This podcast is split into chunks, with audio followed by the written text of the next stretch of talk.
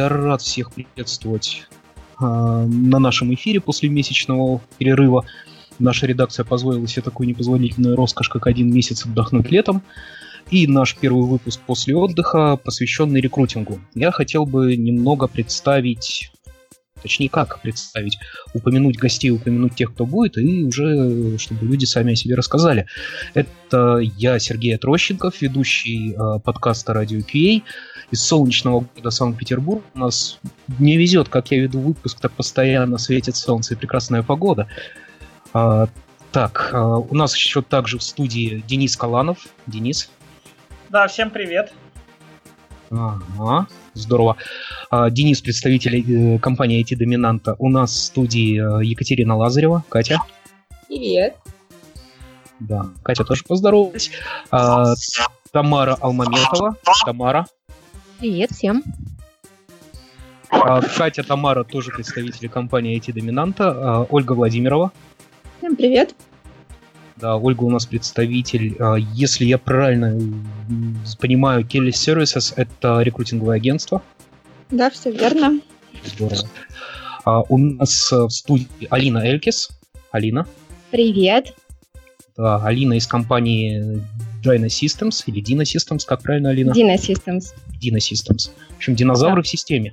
Круто. А, не совсем, ну окей, говорим. Хорошо. И э, Дарья Иванова. Даша?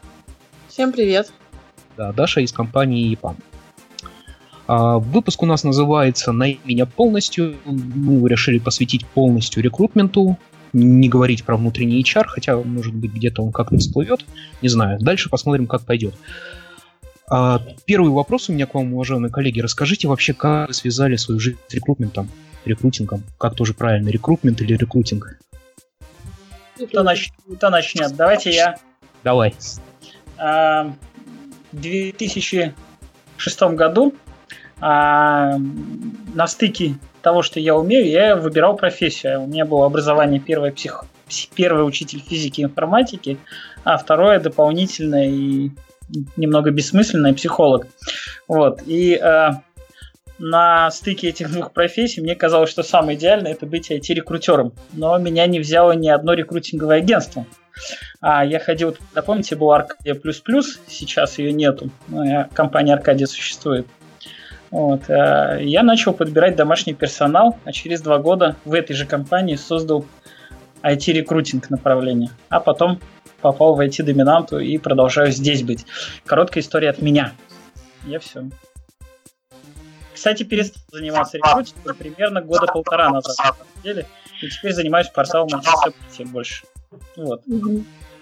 А я Алина, у меня такая классическая схема, и может как раз э, подтверждение Денис, э, его слов по поводу рекрутмента. Просто обычно в рекрутмент а, и вообще в HR попадают через рекрутмент, через найм. А далее как бы есть такое ну, представление, что надо начать с найма, а потом нужно брать какие-то другие задачи, другую функциональность, но э, у меня как раз таки получалось, что я закончила образование э, профильное, я э, закончила инжикон по специальности управления персоналом, потом были различные стажировки, потом я работала в Kelly Services э, как branch assistant, но не направлении IT, а в массовом подборе персонала. И далее вот как раз Dino Systems, и здесь я чуть больше четырех лет занималась разным функционалом, наймом, организацией мероприятий, и вот сейчас я вновь вернулась к найму. И то есть сейчас вот именно в компании отвечаю за найм, потому что понимаю, что мне это нравится, мне это получается. И признала себе честно, что найм — это мое. Здорово, спасибо. Дарья и Пам. А, у меня тоже был классический путь, даже очень классический. Образование профильное, психология менеджмента. И нам читали курсы практикующие преподаватели, в том числе из э, там, экс-анкора, то есть нам действительно рассказывали, что такое снять заявку и как отрабатывать взаимение кандидата по контр-офферу. А потом, выбирая, куда дальше идти, я выбрала, что рекрутинг, и причем внешний рекрутинг, это то, чего мне хочется, с чего хочется начинать. Так что а, это была рекрутинговая компания Альфа Персонал, и э, все тоже логично было сначала масс-подбор, потом точечный причем начиная от токаря, заканчивая коммерческим директором. А дальше это IT-рекрутмент и в итоге Хансел и Пам. чему я очень рада. Так что рекрутинг forever, потому что здесь есть четкие персонализированные показатели твоего успеха, в отличие от HR, всего остального. Вот так. Рекру... Рекрутеры не всегда любят HR, я тут добавлю. Нет, не мешает мне их любить. Потому что не хочу быть HR. Я продолжу. Я Катя, и я попала э, сначала в IT, а потом только в рекрутинг.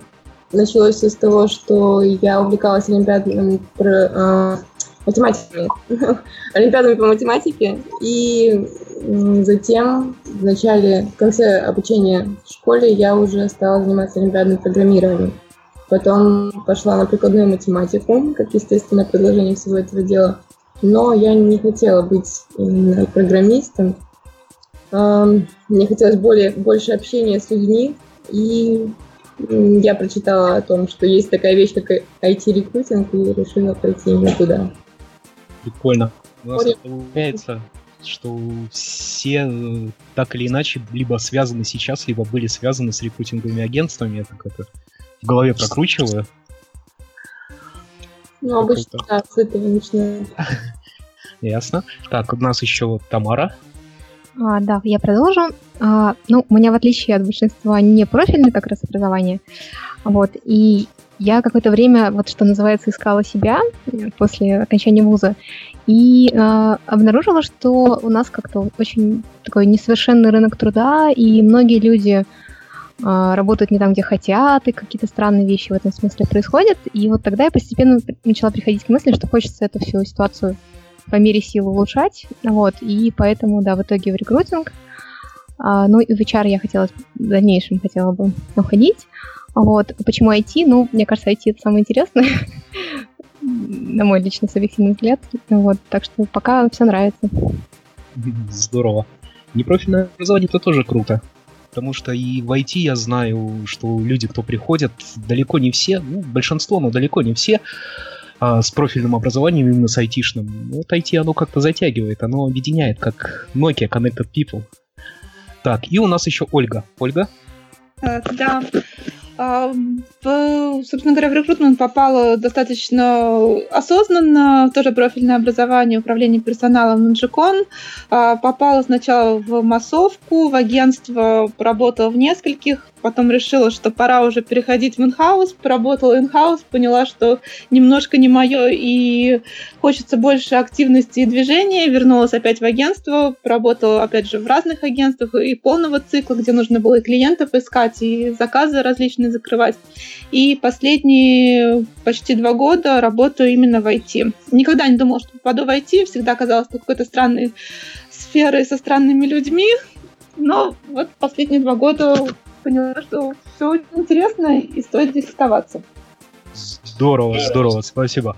А вот э, знаете, вот у меня э, и у меня, и у коллег тоже с нашего радио, с радио Кей, был вопрос, когда мы готовились к выпуску, э, рекрутинг и хедхантинг это одно и то же или это разные вещи? И если вообще хедхантинг в IT, можете про это рассказать? А, ну, попробую я начать отвечать. Ну, хедхантинг, он входит в понятие рекрутинг. То есть рекрутинг, он на самом деле как бы шире, это включает какие-то, ну, а, массовый там подбор персонала, то есть тех специалистов, которые на рынке много, и, соответственно, нет сложности с закрытием вакансий. Хедхантинг предполагает, когда редкие есть специалисты, и Соответственно, необходимо использовать другой путь э, найма персонала. Это, это как раз и хедхантинг, это поиск именно специалистов с таким а, профильным знанием в других компаниях и и, и далее как раз включаются все различные штучки для того, чтобы договориться, чтобы человек попал в твою компанию. У меня был кейс, не могу сказать, что прям вот супер успешный, но он был интересный. А, когда мы создавали команду в Питере Big Data, то а, требовалось найти Hadoop инженеров и Vertica Data инженера, учитывая того, что Vertica вообще тогда вот так, по крайней мере, об этом не говорилось. Это был 2014-2013 год, если не ошибаюсь и вот найти специалиста, которого не существует. То есть такие специалисты, ну как это, а, HP, да, они есть в Европе, а именно в России нет. И вот тогда был как раз такой интересный, ну, по крайней мере, где найти контакт, кто может помочь. ну, Google, он, как всегда, помогает, и тогда ну, я нагуглила сайт э, э, IT-архитектора, Тогда Вертику использовала только компания Йота, и только знала там два человека, ну, применяли именно в своей работе. И как раз один из этих э, людей, он писал блог. И тогда написала ему слезное письмо, потому что вообще как ну, так, применила такой женский подход, что как, как спасибо большое, что так написали, все подробно. Я там не, не технарь, то чуть-чуть стала понимать, там, и вот дальше как бы такой крючок, типа что, а было бы вообще интересно, вот мы тут э, ну, создаем такую команду, может быть, было бы интересно сотрудничать с нами. Ну, а, контакты мне дали, но при этом а, эта компания, они, они все сделали правильно, они создали свою компанию, Easy Data, такая в Москве существует, и они как раз обучают людей о вертике. Ну, э, договорились с ними о том, что как раз специалист э, мы возьмем без знаний вертики они помогут как раз обучить. Ну, то есть так, такой был именно путь. Круто. А, можно я добавлю, Сергей? Да, да, да. А, на самом деле, а, вот, а, действительно, хедхантинг все более-менее представляет такая охота за головами, когда ищут редких специалистов. Прям редких, каких-нибудь э, генеральных директоров э, больших металлургических заводов, ну или IT-компаний, не принципиально. Вот, когда этих людей по пальцам пересчитать. А, на мой взгляд, э, ситуация в IT сейчас по большому счету похожая практически по любой специальности, не массовой, если и речь идет не о джуниорах и не о медлах, то их приходится там выискивать, используя там десятки методов поиска, и по большому счету такой IT-рекрутинг, он уже очень близок в, а, к понятию хедхантинга, потому что ты используешь большое количество инструментов для поиска этих людей. Этих людей, как правило, немного. Там вот один из примеров только, только что Алина привела, но на самом деле, если копнуть, то даже там каких-то э, крутых джавистов в городе тоже будет не так много. А, если мы не говорим, я опять же говорю, не о мидлах, не о джуниорах, а там senior, тимлиды, техлиды.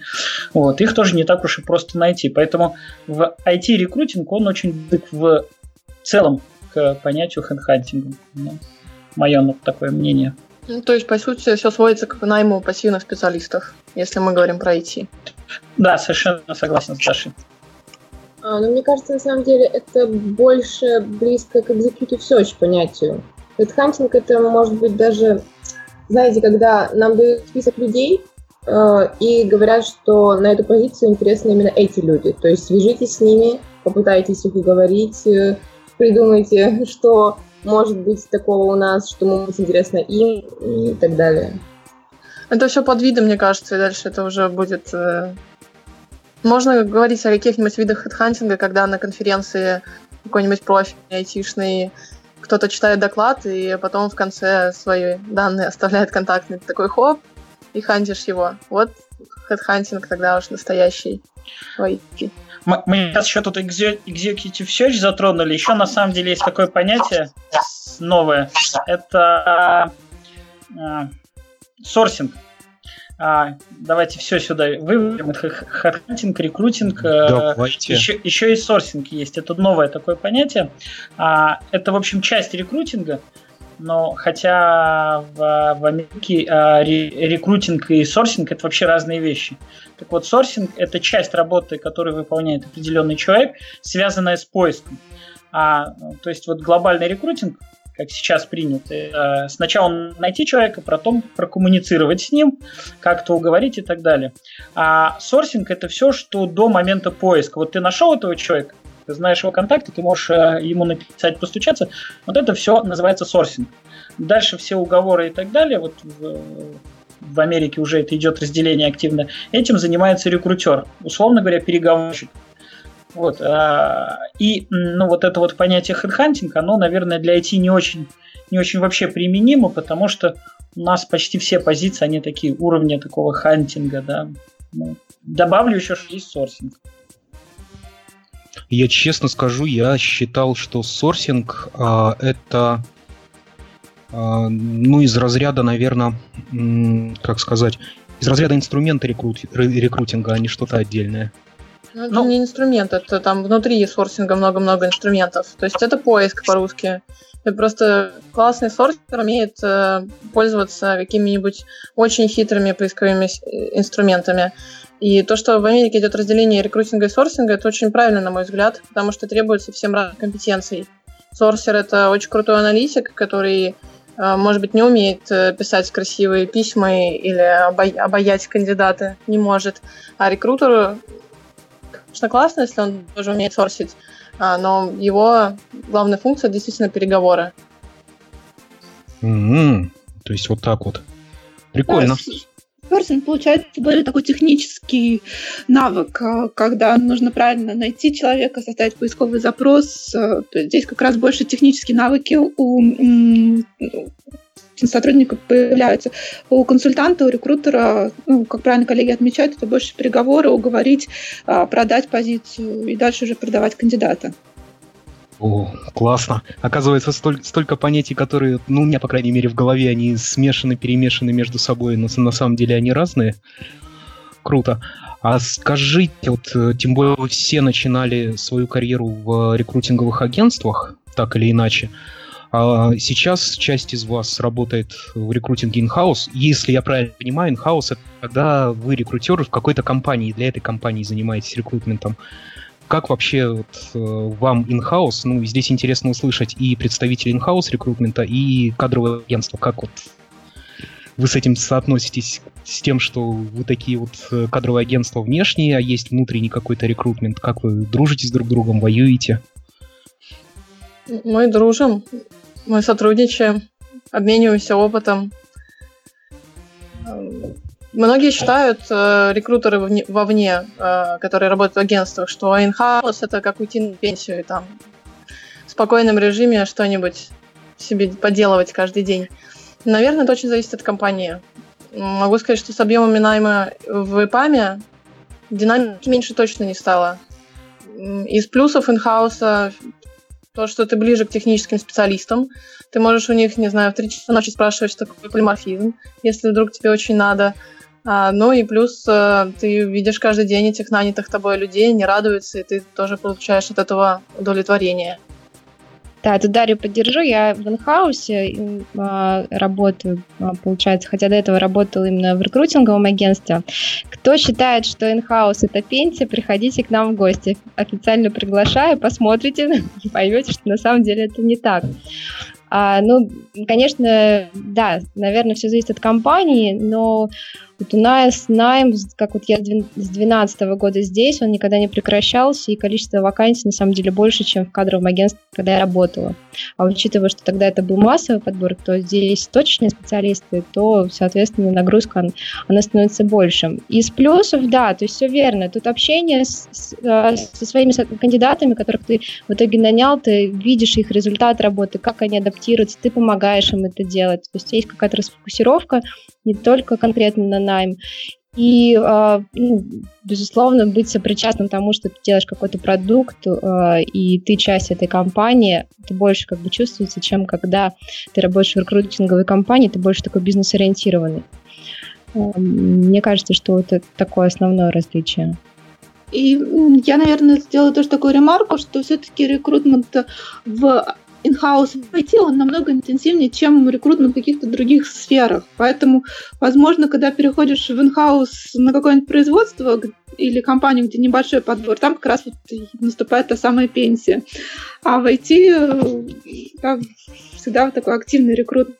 Плюс, э, там, если говорить про агентство, то вот я в Келле работаю в основном не с IT-компаниями, а с компаниями, который, для которых разработка это не основное направление. И часто рекрутеры в компаниях, они не знают и не понимают, как искать, подбирать IT-специалистов. Поэтому здесь мы им помогаем как раз закрывать их потребности. Да, то есть э, с нашей экспертизой, с нашим опытом находить нужных специалистов. А каким образом строится вот взаимодействие in-house рекрутмента и внешнего с привлечением э, агентств? Можешь уточнить свой вопрос? А, да, ну вот э, есть инхаус э, рекрутер, у него есть список вакансий, у него есть пул вакансий. а, каким образом понимает, приходит понимание того, что ну, тут стоит, пожалуй, привлечь помощь агентств, а, как вообще происходит это привлечение, как, как ищутся агентства, угу. такие, такие простые вопросы, наверное. Угу. Ну, а, когда у тебя достаточно большая команда рекрутеров, как в ИПАМе, сейчас это порядка 11 или 12 рекрутеров, сейчас уже сложно посчитать, а, ты понимаешь, что все заняты делом, все перегружены, но у тебя есть какие-то супер-мега точечные позиции, не знаю, та же вертика, да, или какой-нибудь Microsoft HPC, или еще что-нибудь, какой-то скилл, который требует как раз того самого сорсинга, на который у тебя, например, времени не хватает. А, это тот самый момент, когда ты понимаешь, нужно включить агентство, агентство выбирается, ну, в нашем случае по уже предыдущему опыту. То есть я за то, чтобы общаться с тем рекрутером, который будет закрывать вакансию, потому что бренд агентства это классно, но, к сожалению, не всегда под этим брендом будут крутые рекрутеры. Вот, например, э, Катю Лазареву все любят и всегда знают, что она эксперт и поможет. Спасибо, приятно. Вот. А, ну, начинаешь общаться, передаешь максимум информации, которая у тебя есть, потому что в данном случае ты понимаешь, что для тебя будет партнер, а не конкурент. И вы начинаете работать, э, даешь фидбэки по каждому кандидату, чтобы корректировать поиск и так далее, и так далее. То есть все как обычно, как член твоей команды. Но... Внутренний рекрутинг а, мне вот всегда интересовала такая вещь. Во внутреннем рекрутинге же рекрутеры тоже обычно получают премии за трудоустроенных кандидатов. А, в разных компаниях по-разному. Да. Просто я вот сталкивалась, например, с тем, что при сотрудничестве с некоторыми компаниями возникает ощущение, что глобально компания заинтересована в работе с э, рекрутинговыми агентствами, то есть э, в их интересах набрать побольше кандидатов и как можно быстрее, но э, иногда бывает ощущение, что сами рекрутеры, они немножечко враждебно смотрят на сотрудников рекрутинговых компаний э, с той точки зрения, что они решают их хлеба, что ли. ну, то есть они сами хотели бы побыстрее все закрыть и отдавать кому-то не хочется. Вот что... Это действительно зависит от э, системы мотивации внутри компании, от каждого конкретного человека. Да, у меня такого негативного кейса не было, но в целом, как бы тут, допустим, DNS Systems нет премий там за закрытую вакансию, мы получаем как стопроцентный оклад, независимо от того, какие там результаты были, сколько было там нанято людей. А по поводу негативного отношения между рекрутером in-house и в кадровом агентстве, я думаю, что это зависит не только от медиационной политики, а еще от культуры компании. Если культура компании такая, ну, внутри конкуренции развитая, то чисто психологически, ага, там, кадровое агентство закроет вакансию, это значит, я не специалист, я не молодец, я не закрыл. То есть есть еще вот такая как бы, да, теория видения.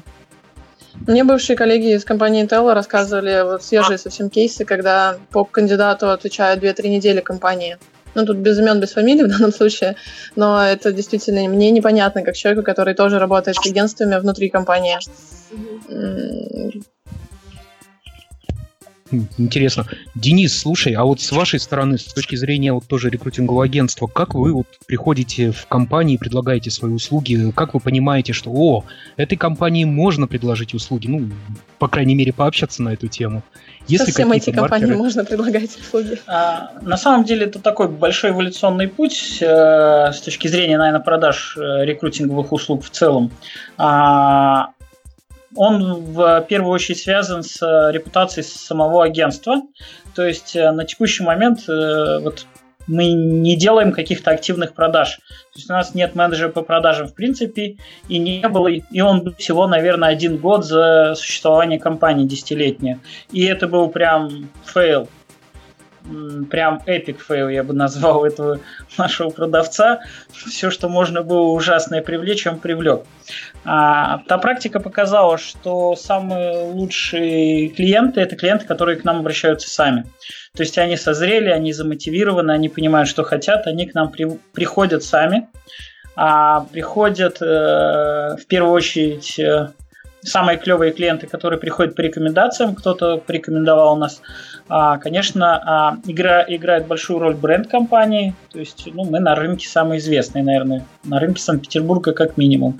А, России, может быть, там где-то входим в десятку, я думаю, даже в пятерку самых известных рекрутинговых, IT-рекрутинговых агентств. Вот, а, соответственно, бренд компании, желание самих заказчиков а, поработать с рекрутинговым агентством, а дальше первый контакт, первая встреча, а мы на первой встрече говорим, что, ребят, смотрите, стоимость наших услуг – это там 2-2,4 оклада. Вы готовы заплатить за человека эту день, эти деньги? А если компания начинает там думать, буксовать, мы им даем время и не уговариваем их. Ни в коем случае давайте попробуем, этого нет, потому что по факту все это может вылиться в огромное количество потерянного ну, человек, огромных э, потерянных человека ресурсов. Мы начнем работать, найдем им хорошего человека, пройдет, там, не знаю, 2, 3, 4 недели, а они в конце скажут, вы знаете, это дорого. Поэтому а, а практически все наши клиенты работают без предоплаты. Но сейчас все больше появляется тех, кто хотят работать по предоплате, но у них стоимость ниже. Это отдельная история.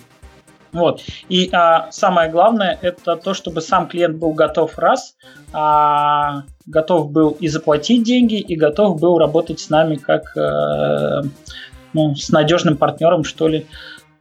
Сейчас э, таких клиентов все больше становится, которые, когда обращаются, они обращаются взвешенно. Ну, наверное, так. А, ну, я бы клиентов вообще всех разделил на такие несколько категорий. Первое – это быстрорастущие компании.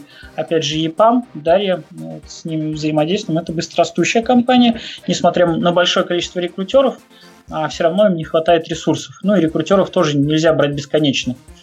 Вторая Вторые клиенты это маленькие компании, стартапы или просто маленькие компании, где а, нет отдельно выделенного рекрутера. Они тоже к нам обращаются, а, не знаю, раз в год берут одного человека и снова возвращаются через год. А, и это не IT-компании, вот, про которые Ольга говорила, а, которые ищут себе SAP каких-то консультантов, 1С и так далее. Но вот это третья категория. У них есть рекрутеры, у них все есть, но они не понимают, как найти SAP-консультанта. Вот, э, вот, наверное, все три категории клиентов, и большая часть из них это быстрорастущие, наверное. Может быть, Катя меня поправит, потому что я могу наврать, и давно не, не в теме. Но я бы выделил так. И категории, и отношения. Сами мы уже давно не ищем. Все приходят сами. Круто, спасибо. А если говорить вот про эти три категории, твоя самая любимая какая? Ну, если безличностно, не э, позиционируя себя как представителя компании. Самая любимая это третья категория, это не IT-компании, которые ищут всяких саперов и так далее. Это прям там закрывается все моментально просто. Это прям самый любимый. Круто. Нет, наоборот, нет. Я больше люблю именно IT-шные компании. Либо стартапы, либо как быстрорастущие, как Чупан. Денис с точки зрения выгоды для компании сейчас говорит, что это самое выгодное сотрудничество. Выгодно, Если да. говорить в плане комфорта для рекрутера, то взаимодействовать, конечно, с эти компаниями проще, потому что они понимают четко, кто им нужен, зачем им нужен. И нет такого, что, ой, я не знаю, как значит все эти аббревиатуры. Я хотела добавить еще про э, внешний рекрутинг. Мы поговорили о плюсах э, внутреннего HR. Э, вот на самом деле не зря, мне кажется, многие рекрутеры начинают именно с внешнего рекрутинга. Это, во-первых, дает очень большой кругозор тебе как специалисту.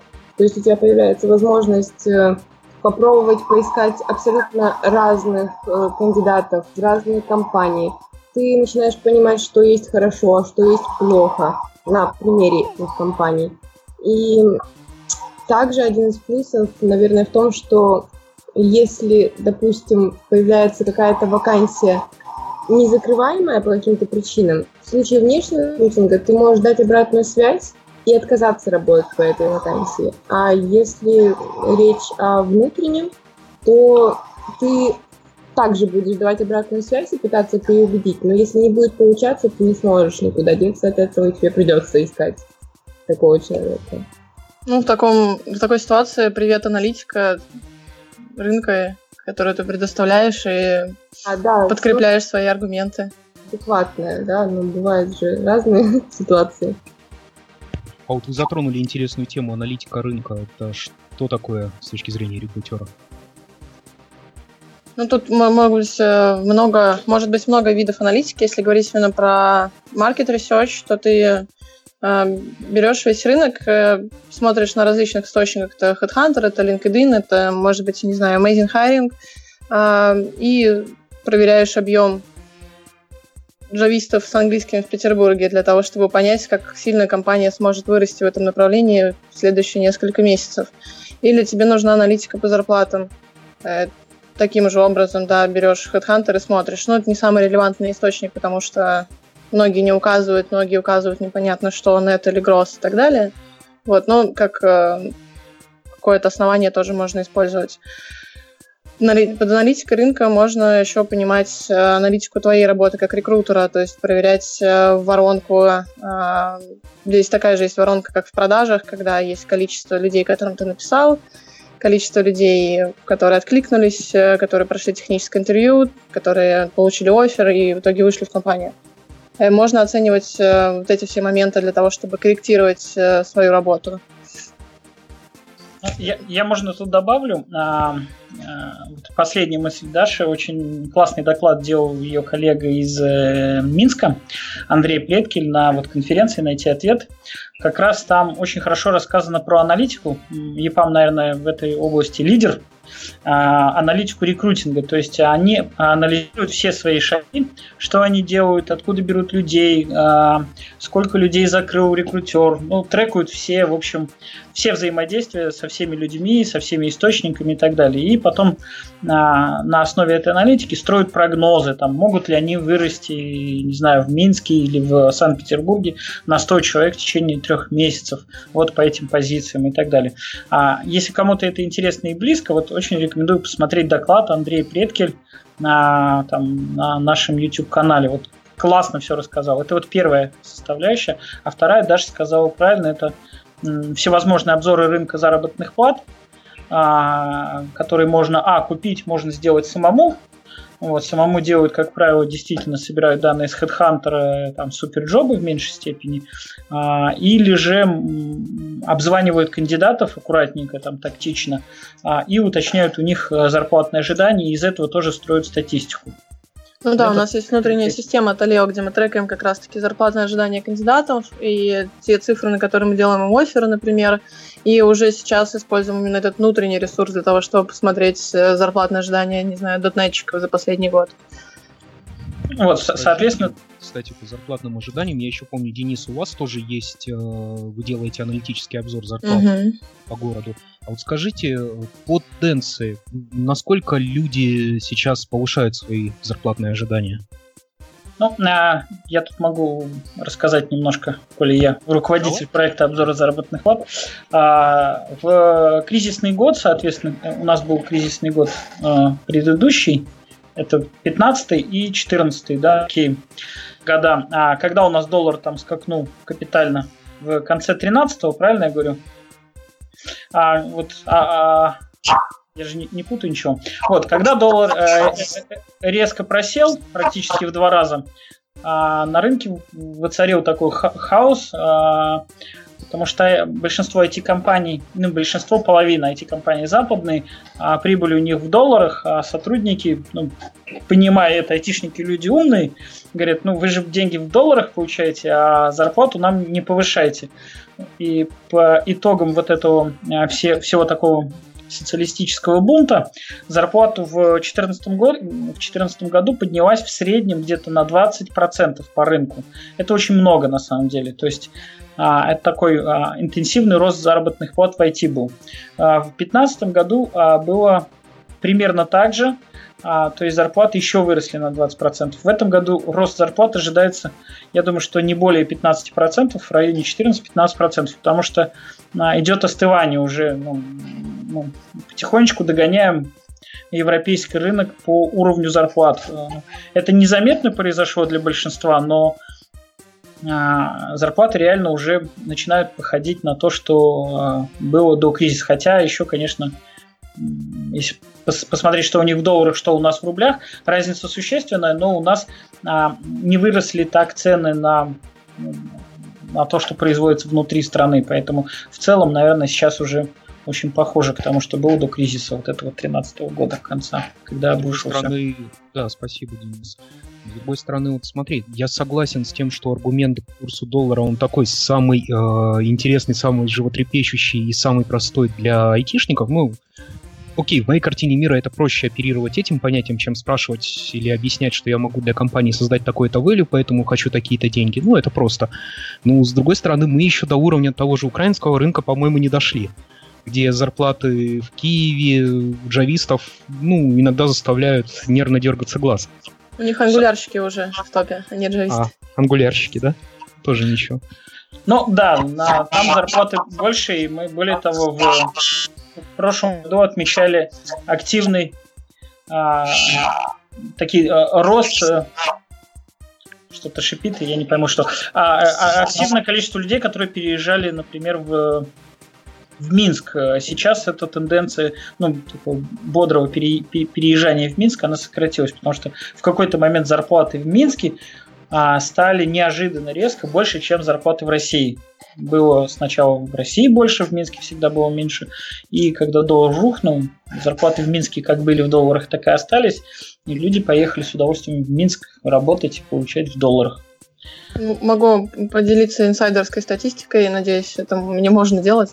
А, около 40 человек переехало в Минск из России за 2016 год, вот за эти 8 месяцев у нас. То есть внешних кандидатов, нанятых из России в Минск с релокацией. А внутренняя релокация как была, не было? Тоже люди не хотели переехать в ту же компанию на большие деньги? Слушай, я тут просто статистику тебе так на вскидку не скажу. Потом перерыве завтра. Окей, окей. Хорошо. А вот по поводу зарплаты хотела бы у коллег как раз уточнить. Ну, а только я такую тенденцию замечаю, или на самом деле не только мы с этим столкнулись, что вот как раз про тестировщиков, да, что зарплатные ожидания тестировщиков непропорционально растут ожиданиям разработчиков. То есть вроде бы рынок там, да, увеличение на 20%, но при этом тестировщики хотят все больше и больше, ну, автоматизированные, по-моему, тестеры, да? Да, вот да, да, я, да, я конкретно про автоматизированные, да. Тестирование имею в виду. Спрос рождает предложение. Сейчас э, все компании пришли к автоматизации, и всем все больше и больше нужны эти очень редкие сейчас специалисты. То есть, на мой взгляд, сейчас автотестеры, джависты, дотнетчики, бигдатчики, они примерно все сравнялись по своим зарплатным ожиданиям. Вот, вот это интересная тенденция. Потому что еще, не знаю, год-полтора назад дотнетчики хотели меньше, чем джависты, например. Так и, так и автотестеры. В них нуждаются, mm-hmm. они повышают свои ожидания. Я тут да, добавлю, я что а, на самом деле рост зарплат еще зависит от того, а, появляется ли какая-то крупная компания в городе, например, и а, начинает активно набирать этих людей. А, например, там в свое время такой компанией была Йота в каком там году, в 2000, ну, не знаю, седьмом, может быть, восьмом году, может, я ошибаюсь. Они активно набирали людей и развивали рынок. А, mm-hmm. Может быть, какая-то конкретная локальная компания, там, не знаю, сейчас активно растет э, EPAM, но я не вижу, что он очень сильно греет рынок. У них там есть и начинающих они берут, и за счет этого там, они не сильно разогревают, по крайней мере, я не, не замечаю этого. Вот. А в целом, может быть, какая-то конкретная компания, не знаю, тот же Сбер, Сбертех, решает, решит брать, э, не знаю, 50 автотестеров, и зарплаты на автотестеров будут расти. Будет казаться, с чего вдруг они растут. Черный пиар есть... сейчас не будет. Ну, я, да, нет, я говорю, к примеру, там, неважно, если да. они решат взять, то вот такая вот будет штука. Это, ну, так и стартапы могут перегревать временно со своими да, зарплатами да, в долларах, да. там, многотысячными. А потом происходит э, следующее остывание рынка. В течение нескольких лет э, зарплаты у этих тестировщиков не будут расти. То есть будут расти, но, например, у всех выросли на 15%, а у них на 5%. Это называется остывание. Им будет казаться, что они стали получать меньше, но нет. Просто в какой-то момент локально зарплаты резко выросли, и потом будут э, остывать. Немножко они будут заторможенно расти. Угу. А мобильные разработчики тоже такой интересный вопрос. А, как-то они тоже очень много хотят. Либо я просто мобильный никогда не специализировалась именно на этом направлении, но недавно столкнулась и вот удив... так была удивлена. История. Мы тоже это наблюдаем, и это, по-моему, в ту же копилку ответ. Угу, я поняла. Спасибо. Все делают все, все мобильное, потому что даже всякие статистики посещения известных сайтов, а Facebook, ВКонтакте, говорят о том, что с мобильных устройств просматривать стали чаще, чем с десктопа. Прикольно. Вот слушайте, а если говорить, вот сейчас тоже про украинский рынок мы говорили, а, про фронтенщиков, про ангулярщиков, что это там сейчас топовые такие позиции. А как э, в России с этим дело обстоит? В России тоже нужны JavaScript плюс Angular всегда будут ими рады, например, в ИПАМе. Особенно лиды, которых очень мало. Лид, мы догоняем эту тенденцию. Лидов, я думаю, во, все, во всех специализациях. В общем, мы догоняем эту тенденцию Украины, тоже к ангуляру смещается ну и потом есть такая тенденция, когда какая-то компания начинает использовать технологию и начинает это раскручивать, то другая компания это тоже как подцепляет, и начинается как бы как раз э, рост таких специалистов. Ну, вот, допустим, Hadoop одно время это было прям такой тенденцией, мне кажется, что сейчас немножечко снизилось там, или там Spark, а также сейчас, э, если говорить про JavaScript, то вот про backend это Node.js, относительно новой технологии. Сейчас э, кому не лень, стали писать, что нужны там Node.js разработчики, а их на самом деле не так много. Но вот, может быть, через год-два ну, здесь дело не только в трендах, мне кажется, а дело в э, технологических трендах, а не в том, что ну, можно. естественно. Просто ну, естественно, там, я пошли же... конференции, да. все классно, давайте использовать. Да, я это имела в виду, uh-huh, может, неправильно uh-huh. выразилась, но, но смысл, да, такой. Слушайте, а что вы могли порекомендовать вот, э, тестировщикам, разработчикам, э, когда начнется остывание рынка, что бы нам стоило айтишникам делать, чтобы мы, ну, наши зарплаты продолжили так же быстро и люто расти? Ведь можно что-то сделать, я думаю. Развиваться. Да, изучать новые технологии, которые становятся популярны, которые вот только сейчас намечается какой-то тренд, и быть редким в этом направлении, то тогда, соответственно, зарплата будет расти, потому что вы будете же в единственном э, числе там или в какой-то маленький процент, соответственно, за вами будет охота. А, я немножко в другом, в другой плоскости дам рекомендацию. А, бытует мнение, что самую большую зарплату, ну, по-прежнему бытует, наверное, мнение, что большую зарплату получают руководители, и мы видим, ну, тенденцию, что все хотят рулить, там, быть проект-менеджерами, какими-то руководителями. Вот. На самом деле, то, что Алина сказала, это очень правильно, быть редким специалистом. Быть редким специалистом на сегодняшний день – это быть техническим специалистом. Вот. И а, надо на мой взгляд, если у вас а, нет супер таланта быть супер руководителем, то надо прокачивать э, все свои технические скиллы и расти вот э, не в карьерной, не по карьерной лестнице, а в профессиональном плане быть ну, действительно специалистом. То есть не надо быть руководителем. Это наоборот, руководители, а, их выращивают внутри компании, ими становятся внутри компании, их крайне редко ищут. А вот э, всяких э, специалистов, э, тех лидов всевозможных и так далее, их ищут всегда и будут искать, потому что нужны руки, кто будет это делать. И редко кому нужны там люди, которые руководят. Хотела бы дополнить Дениса, еще такая есть глобальная тенденция в IT, что все больше и больше будут интересны люди, знающие конкретные платформы, конкретные узкие направления. Ну, например, можно быть просто Java-разработчиком, а можно быть экспертом в платформе SAP Hybris. И вот сейчас, учитывая, что у нас есть программа Internal Mobility, то есть перевоза своих сотрудников да, за границу, если они этого хотят, а, то видно, что в Америке все очень за то, чтобы к ним переехал какой-нибудь Hybris-разработчик. То есть это говорит о том, что все будет сводиться к знанию вот какой-то узкой сферы, быть в ней экспертом. И вот это то, как ты точно будешь расти в зарплате. Я вот, ну, в зарплате-то да, вот я бы совсем тоже бы не рекомендовала узко специализироваться, то есть open source технологии это всегда лучше, чем конкретный какой-то продукт компании и быть в, в этом как бы сильным специалистом.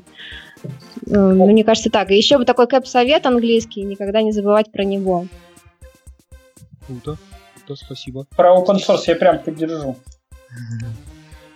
Open source интересен, еще особенно учитывая тенденцию последнюю Microsoft, а, часть вещей угу, тоже выкладывать в open source. Там, да, например. Все может быть интересно. Linux пошел. Есть несколько вопросов от слушателей. Давайте я их задам. Тут даже, может, вы ответите. Я верю, что вы сможете этим поделиться. А, вопрос такой, на что может рассчитывать опытный кандидат по разным уровням опыта в разных регионах? Непонятно. Про зарплату речь, Сереж? Ну, да, это возник вопрос, когда мы говорили про зарплаты. Ну, я, я, я закину, а там коллеги прокомментируют, что мы вот когда проводим исследование зарплат, а, мы примерно построили коэффициенты городов. Выглядят они следующим образом. А, единицы – это Москва, а примерно 0,85 это раньше было 0,8, сейчас 0,85 это Санкт-Петербург, а далее идут города такие миллионники, а, Новосибирск, а, Нижний, а, но так чуть-чуть ниже этого идет э, Екатеринбург, Казань, они у них чуть-чуть э, пониже, у них примерно 0,75 коэффициент, и дальше остальные города идут от 0,5 до 0,6. Вот, представьте, какая зарплата в Москве вы видите, умножаете на ваш коэффициент, в этом городе примерно столько вы можете получать. Это вот такие коэффициенты. Если хотите увеличить зарплату в два раза, уезжайте из Калуги, едьте в Москву. Если хотите увеличить зарплату примерно процентов на 30-40, то на 30-40, наверное, даже в полтора раза – то можно поехать в Петербург. Э, или же в город-миллионник, если там на 20-30% хотите поднять зарплату. Из Калуги какой-нибудь или Тулы, я не знаю. Денис, а вот этот коэффициент, он и на опытных, и на джуниоров, он на всех применяется или есть свои там? Да, тут сейчас век э, э, такого фриланса, на самом деле немножко статистика ломается, люди начинают э, опытные синеры могут работать из дома, причем работать сразу напрямую на Америку. И я такие примеры знаю, и зарплаты у них могут быть равны плюс-минус э, зарплатам, которые они могли бы получать в большом городе. Но есть проблема. Проблема в том, что в малых городах нету столь крутых компаний, где они могут получить такой опыт и стать действительно крутыми синерами.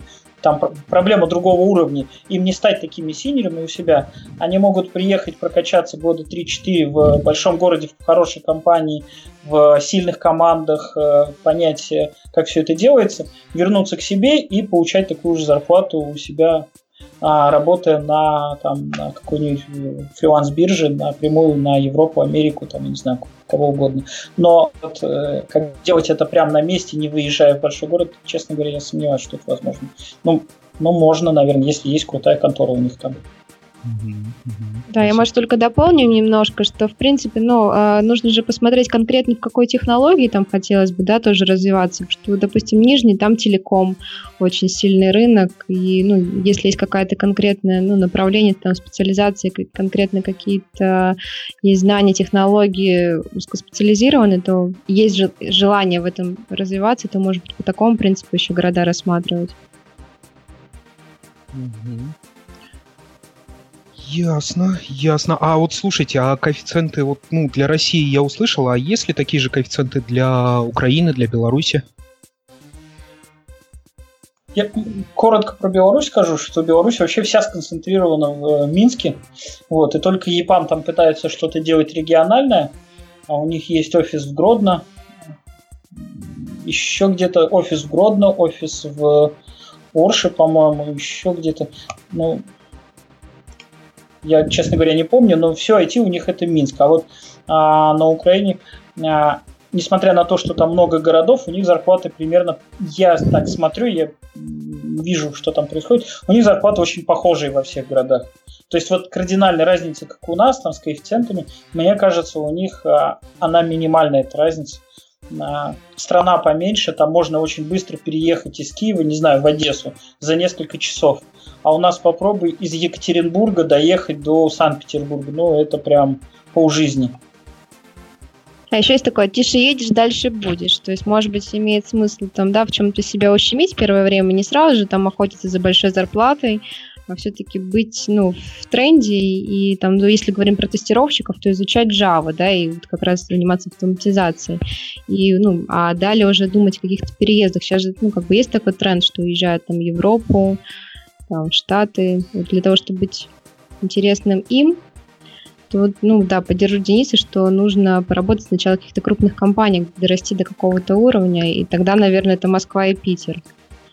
Теме релокации тут в чате спрашивают о том, а, правда ли, что требуется обязательно профильное высшее образование, независимо от личного опыта. Могу прокомментировать про Америку, что компьютер сайенс дегри обязательно.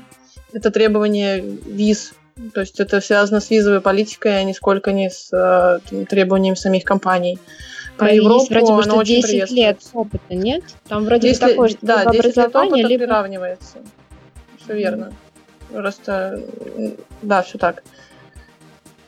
Также спрашивает тот же человек э, о том, если человек имел там 10 лет непрофильного опыта и потом перешел в IT, насколько им важно иметь профильное образование и что посоветовать? Uh, у нас есть Java-школа в ИПАМе, где мы берем, например, людей отовсюду. Главное, чтобы был от третьего курса uh, и выше человек чтобы у него потом было время работать в компании 40 часов в неделю. А, и могу сказать, что у меня есть лично примеры, там, когда мои друзья шли в эту Java-школу, хотя им 28 лет, у них нет профильного образования, и начинали с нуля становиться программистами. Как показывает практика, такие люди часто более замотивированы из-за того, что это их осознанное решение. Пойду изучать IT, пойду изучать технологии, и они быстрее учатся. Но эти 10 лет э, там, технического или гуманитарного опыта, они вычеркиваются, по сути. И для тебя, кандидату, у которого есть там один или два года опыта в этот момент. Да, и главное, чтобы был хороший английский, потому что с Ордстом его все сложнее и сложнее поднимать просто-напросто прикольно. Здесь, кстати, вот в чате уточняет, что а достаточно ли только Java изучать, или есть какие-то еще такие узкоспециализированные тренды, которые и тестировщикам-автоматизаторам, и, может быть, разработчикам стоит посмотреть, которые с вашей точки зрения перспективны, может, по вакансиям ваших компаний, которые вот есть, ожидаются, на которые стоит людям делать упор. А можно я да, да, да. Я поднял здесь руку, хочу ответить на этот вопрос. А, Сергей, я бы, наверное, немножко по-другому посмотрел тоже на этот э, вопрос. А, а смотрите на сообщества, которые существуют э, в той или иной среде. Сообщество характеризует по большому счету перспективу технологий. То есть, например, у Python очень мощное комьюнити, очень мощное сообщество по всему миру. В России проходит, а, на мой взгляд, уже уже три конференции больших, на самом деле уже четыре. Это PyCon, который был в Екатеринбурге, в Москве, а, соответственно, в Питер Пай, который мы делаем в Питере, а теперь делают в Москве еще одну Python конференцию, она будет осенью, обратите внимание, и PyCon, который будет в где-то на Ура... не, не на Урале, а в Сибири. Я забыл, как он... Пайкон Сибирь, по-моему, так и называется. Так вот, это а, круто. Это значит, люди собираются несколько раз в год на большие такие конференции. Кроме того, почти в, в четырех или пяти локациях есть а, Python сообщество, которые собирают Python метапы в Петербурге, в Москве Python Meetup собирает по 150, по 250 человек. Это огромное количество людей. Вот. И то же самое по всему миру, в Европе, в Америке.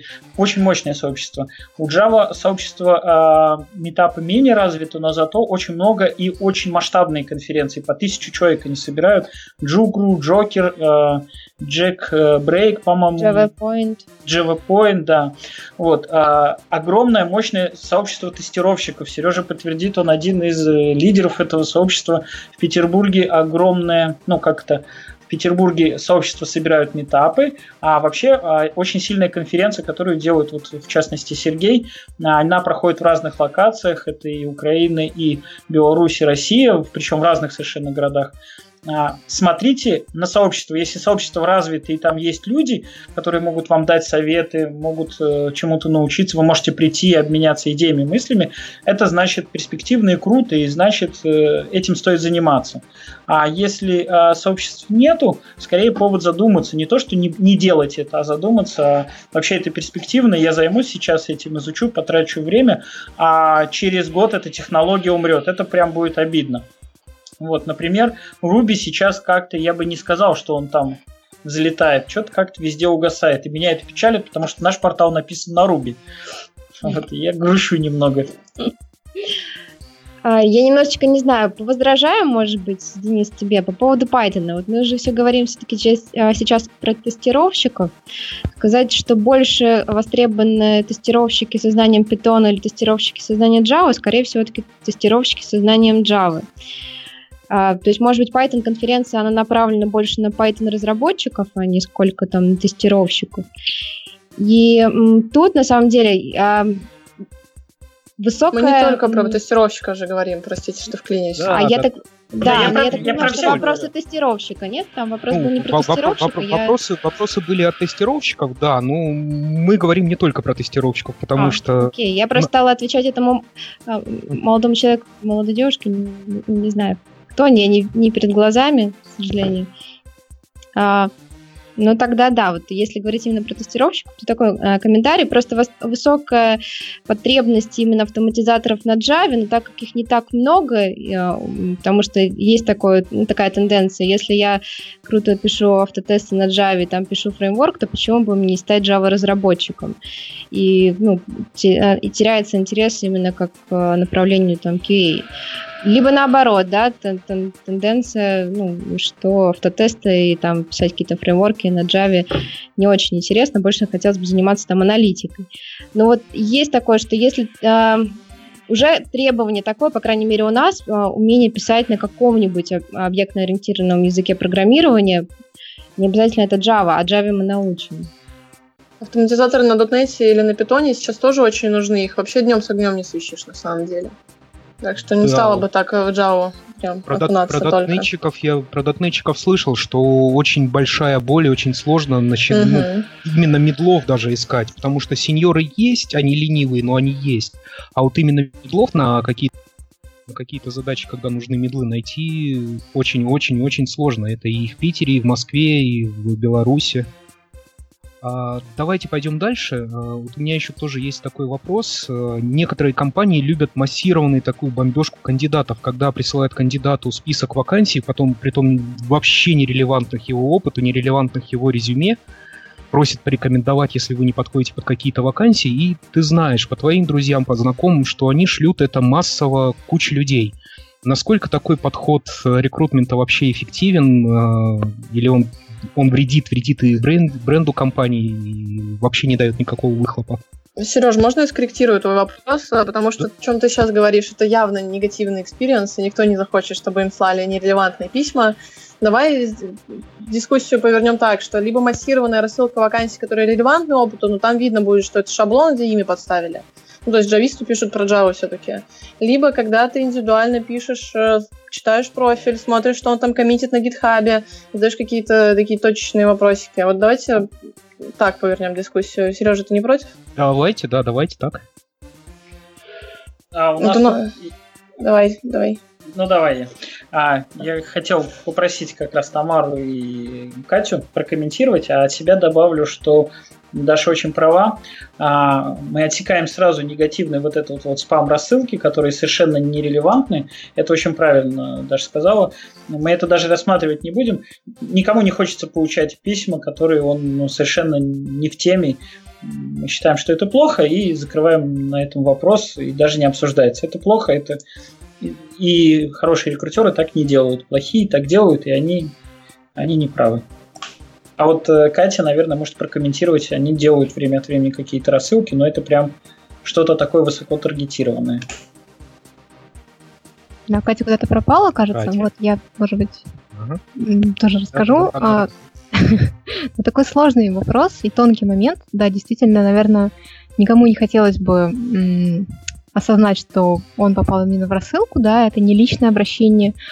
Вот. Но с, с одной стороны, с другой стороны, вот опыт э, нам подсказывает, что айтишники во многом обращают внимание на информацию именно. То есть не на то, сколько ты пишешь ему каких-то комплиментов, каких-то личных там предложений и так далее. То есть, э, да, поскольку они ориентированы на информацию в целом по работе, да, то они именно обращают внимание на, информативную часть письма, то есть на описание вакансии, да, насколько она интересна, а, на технологии, на зарплату и так далее, то есть, да, насколько она релевантна его опыту. Вот, поэтому в данном случае, то есть иногда бывают ситуации, когда рассылки действительно, они бывают оправданы, то есть это определенный риск, да, то есть нужно, чтобы туда попали только подходящие люди, конечно, вот, но это помогает как-то как-то что ли, не знаю, раскачать, я бы назвала это так, э, ситуацию, когда ты долго-долго а, точечно общаешься с людьми, они очень долго раздумывают, очень долго ты пытаешься какую-то коммуникацию да, ускорить, вот, то рассылка на случай, она может быть таким стартовым пунктом, особенно когда вакансии действительно интересные, их, допустим, много а, для начала каких-то активных таких коммуникаций.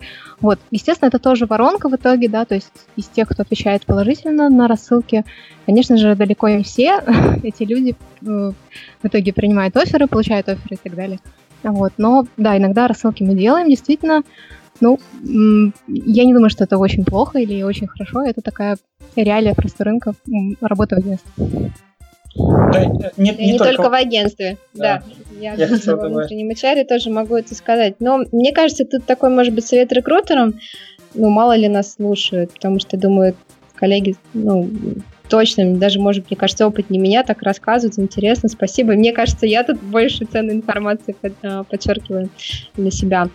А, именно какой-то эмоциональной такой окраски, может быть, меньше должно быть. То есть ничего страшного, мне кажется, нет в том, что написать э, конкретно таргетированное, да, какое-то письмо, то есть если мы пишем тестировщикам, предлагаем вакансии тестировщика, да, и конкретные там прикладываем там информацию, но, может быть, чтобы не было «Эгегей, привет, мы нашли именно тебя, и ты так идеально нам подходишь, давай пообщаемся, вот такая описание вакансии. Ну, то есть, вот если вот в таком как бы ключе, да, то, возможно, это вызовет какой-то негатив, потому что может э, так совпасть, что они дружат, да, или они из одной компании, или они там общаются, вот мне сегодня кто-то написал, и так сравнивают, а письмо-то одно и то же, имя только поменялось, и как бы меня а рассказывали... если говорить о еще более таргетированном подходе, когда ты выделяешь в опыте первого и второго разные вещи, Тогда не будет такого конфликта.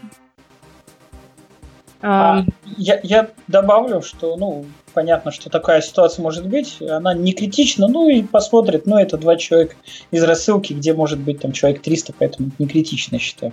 А дальше вопрос, как мы работаем с этим. То есть мы сделали рассылку, если мы на этом остановились, ну, обработали только входящий, кто нам ответил, а, это одна история. Дальше мы на самом деле работаем с теми, кто не ответил тоже, как правило. Мы делаем а, те, кто, те, кто нам не ответил, там, возможно, повторную рассылку, что как, читал ли мое письмо, смотрел ли. Если на эту рассылку еще часть людей отвечает, а на третью можно уже сделать индивидуально, индивидуальное какое-то письмо. Слушай, ну что ты не отвечаешь? Давай уже пора там как-то так. Вот, э, все зависит от времени, от возможностей рекрутера. На самом деле Рассылка, это правильно Тамара сказала, это первый шаг. А если на первый шаг нам отвечают одна, ну, часть людей, на второй шаг вторая часть людей, третий это может быть индивидуальные письма из тех, кто нам не ответил, но интересно, мы можем прям написать им такое письмо личное. То есть, ну, некая такая тоже воронка продаж, по сути, да? Верно, верно. Мы недавно внутри своей команды рекрутеров устраивали дискуссию, как раз такой воркшоп по поводу того, какие письма писать. И на самом деле очень разнообразные были мнения. И это хорошо, что команда разная, соответственно, охватывает разных кандидатов. Но моя личная позиция, что нужно писать как можно более индивидуальные письма. И они, по моей статистике, вот мы же там говорили вам, что мы конверсию измеряем на всех этапах. По моей статистике они лучше работают. А, когда ты даже задаешь просто вопросы кандидату, не знаю, ну, начиная с того, что ты видишь, о, классно, вы работали с э, проектом в биоинформатике, у нас как раз есть э, история про анализ ДНК. И сразу человек отвечает тебе через 30 секунд и говорит, о, класс, я всегда хотел вернуться в эту область. Или ты сомневаешься в чем-то, там, не знаю, в уровне английского, или в том, что человек хочет переезжать в Петербург, и задаешь этот вопрос кандидату э, в письме, это тоже вызывает наибольший отклик, чем просто «Здравствуйте, мы такая-то worldwide компания, у нас есть 100-500 вакансий для вас, приезжайте, у нас классные плюшки». Все-таки индивидуальный подход э, у меня лучше работает. Тебе этот человек, если не подойдет, или ты ему не подойдешь, он чаще порекомендует тебе своего более опытного коллегу, например, и так далее. Угу, спасибо. mm Ольга, а тебе есть что-нибудь добавить? Тоже еще одно рекрутинговое агентство. Интересно. Здесь я, наверное, тоже соглашусь с коллегами, что нужен более такой личный подход, э, рассылки, там, я не делаю, скорее там опираюсь на опыт кандидата, какие-то индивидуальные письма. И ответ, соответственно, приходит больше, чем на какое-то такое общее и бессодержательное письмо. То есть обычно я пишу, что за проект, что за компания, а, ну, куда я его приглашаю. Не просто давай пообщаемся, у нас есть хорошая вакансия в таком ключе. Угу. Спасибо. Какие вы клевые, что же вы так редко мне писали? У меня вот прямо, ну, тот опыт, о котором я сказал, негативный. Ну, классно, что у вас по-другому. Ну, в итоге ты работаешь шипами, Сереж, так что все нормально. Ну, да. Так, окей, а скажите вот э, про инструменты, которые вы используете для рекрутинга. Какие вы используете, есть ли какие-то интересные кейсы использования вот этих инструментов, о которых вы могли бы рассказать? Из каких-то инноваций мы недавно пробовали запускать сервей, то есть э, рассылку кандидатов писем после прохождения технического интервью с запросом обратной связи о том, э, насколько вы были удовлетворены процессом и так далее. И потом это анализировали наша команда аналитиков. И мы руководствовались этим, чтобы что-то изменить в процессе интервьюирования. Вот такого пострекрутинговое сопровождение, то, что можно назвать. Угу.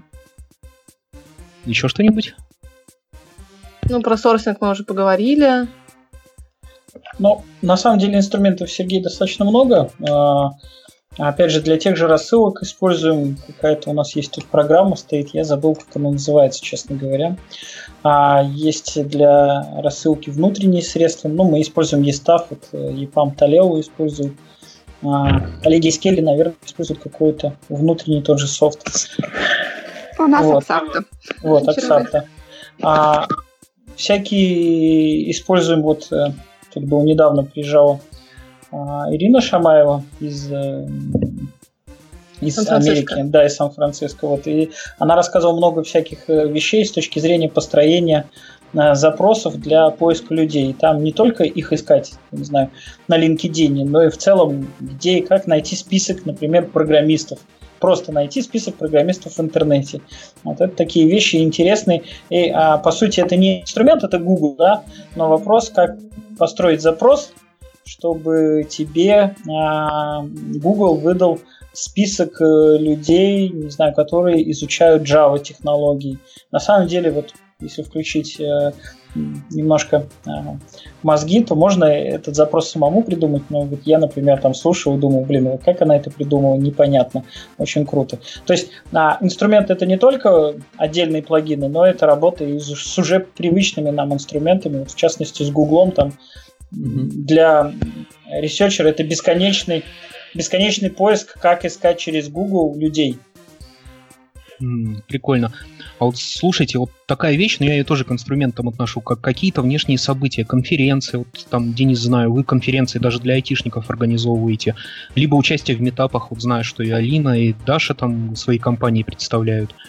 Ну, может быть, у Ольги тоже есть какой-то опыт именно вот таких мероприятий. Как это работает? Работает ли вообще именно вот с точки зрения рекрутмента? Ну, посещение а, каких-то профильных. Так. Молчу. Хотела сказать, что посещение профильных мероприятий по технологиям это вообще must-have. Представлять сам свою компанию, потому что есть люди, которые хотят задать себе вопросы и, и хотят вообще понять, чем компания занимается. Ну, честно скажу, что полтора года назад на Джокере а, подходили люди и удивлялись, что мы делаем что-то с помощью Big Data, что у нас есть проект по биоинформатике. Они такие, а что, вы разве не только ПО для банков пишете? А, прошло полтора года активного участия в а, различных ивентах, и уже перестали задавать такие странные вопросы, и уже лучше знают, что такое ИПАМ. То есть это об HR-брендинге, а не о хайринге, а не о найме в прямом смысле слова. Хорошо, хорошо работают какие-то проведения уникальных мероприятий. А, мы весной сделали хакатон, а, в нем приняло участие больше 300 человек, и это было действительно заметно, и влияние этого хакатона, потому что потом у каждого рекрутера все последующие новые контакты с кандидатами начинались с того, что «О, я слышал» или «Я был на вашем хакатоне», это было реально прикольно. А из необычных мероприятий мы делаем код-ретрит. Это уже ежегодное такое событие, было уже два раза, скоро будет третий.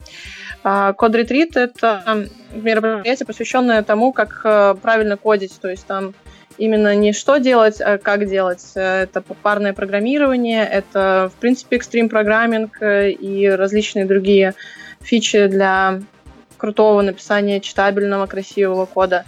А вот оно тоже имеет э, влияние, как э, через HR-брендинг уже и на найм тоже влияет. А, ну и мы делаем IT-субботник. А, осенью будет э, следующий IT-субботник. Там обычно несколько секций по разным технологиям. Java, JavaScript, QA, DevOps и Big Data где мы рассказываем именно в формате обычной конференции о том, какие наработки есть у наших э, сотрудников. И действительно, ребята ходят туда, и посещаемость с каждым разом растет и растет. И мы тоже чувствуем, что это положительно для компании. Хоть я не могу сказать, что это прям вот э, найм такой взял за руку и привел в EPAM. Нет, скорее это в HR-бренде. Mm-hmm. Понятно. Алина, ты тоже что-то хотела рассказать? Если я не перепутал по голосу. Пока Алина включается, я дополню. Давай. А, я ну давай. Я мед забыла включить. Я такая, я уже начала рассказывать, что мне так приятно, что меня по голосу узнают. Нет, на самом деле, да, была включена кнопочка мед. А, ну, EPAM очень крупная компания, и правда интересно проводит мероприятия, и как бы больше охвата аудитории. А, мы немножечко к другому сегменту относимся, численности компании, поэтому, возможно, прям такие крупные комп- а, мероприятия именно сами, которые мы организуем, еще не делали, и что-то из маленького. Ну да, мы участвуем тоже в а, конференциях, и у нас, кстати, положительный опыт. С Java Point мы а, наняли трех Java-разработчиков, вот когда в Москву ездили. Вроде бы три звучит немного, но, ну, кто знает, на самом деле нормально а, для нашей компании, для нашего размера. С Джокером мы наняли, кстати, двух сотрудников, джавистов. И э, с SQA, к сожалению, никого не наняли, но зато обменялись контактами как-то с SQA все равно все грустно. А мы еще проводим, выступаем в качестве хоста для встреч профсообщества. Как-то а, пока у нас с аналитиками мы подружились, у нас проводились там а, Analyst Day там, а, и другие еще мероприятия, Agile Days, по-моему, если не ошибаюсь.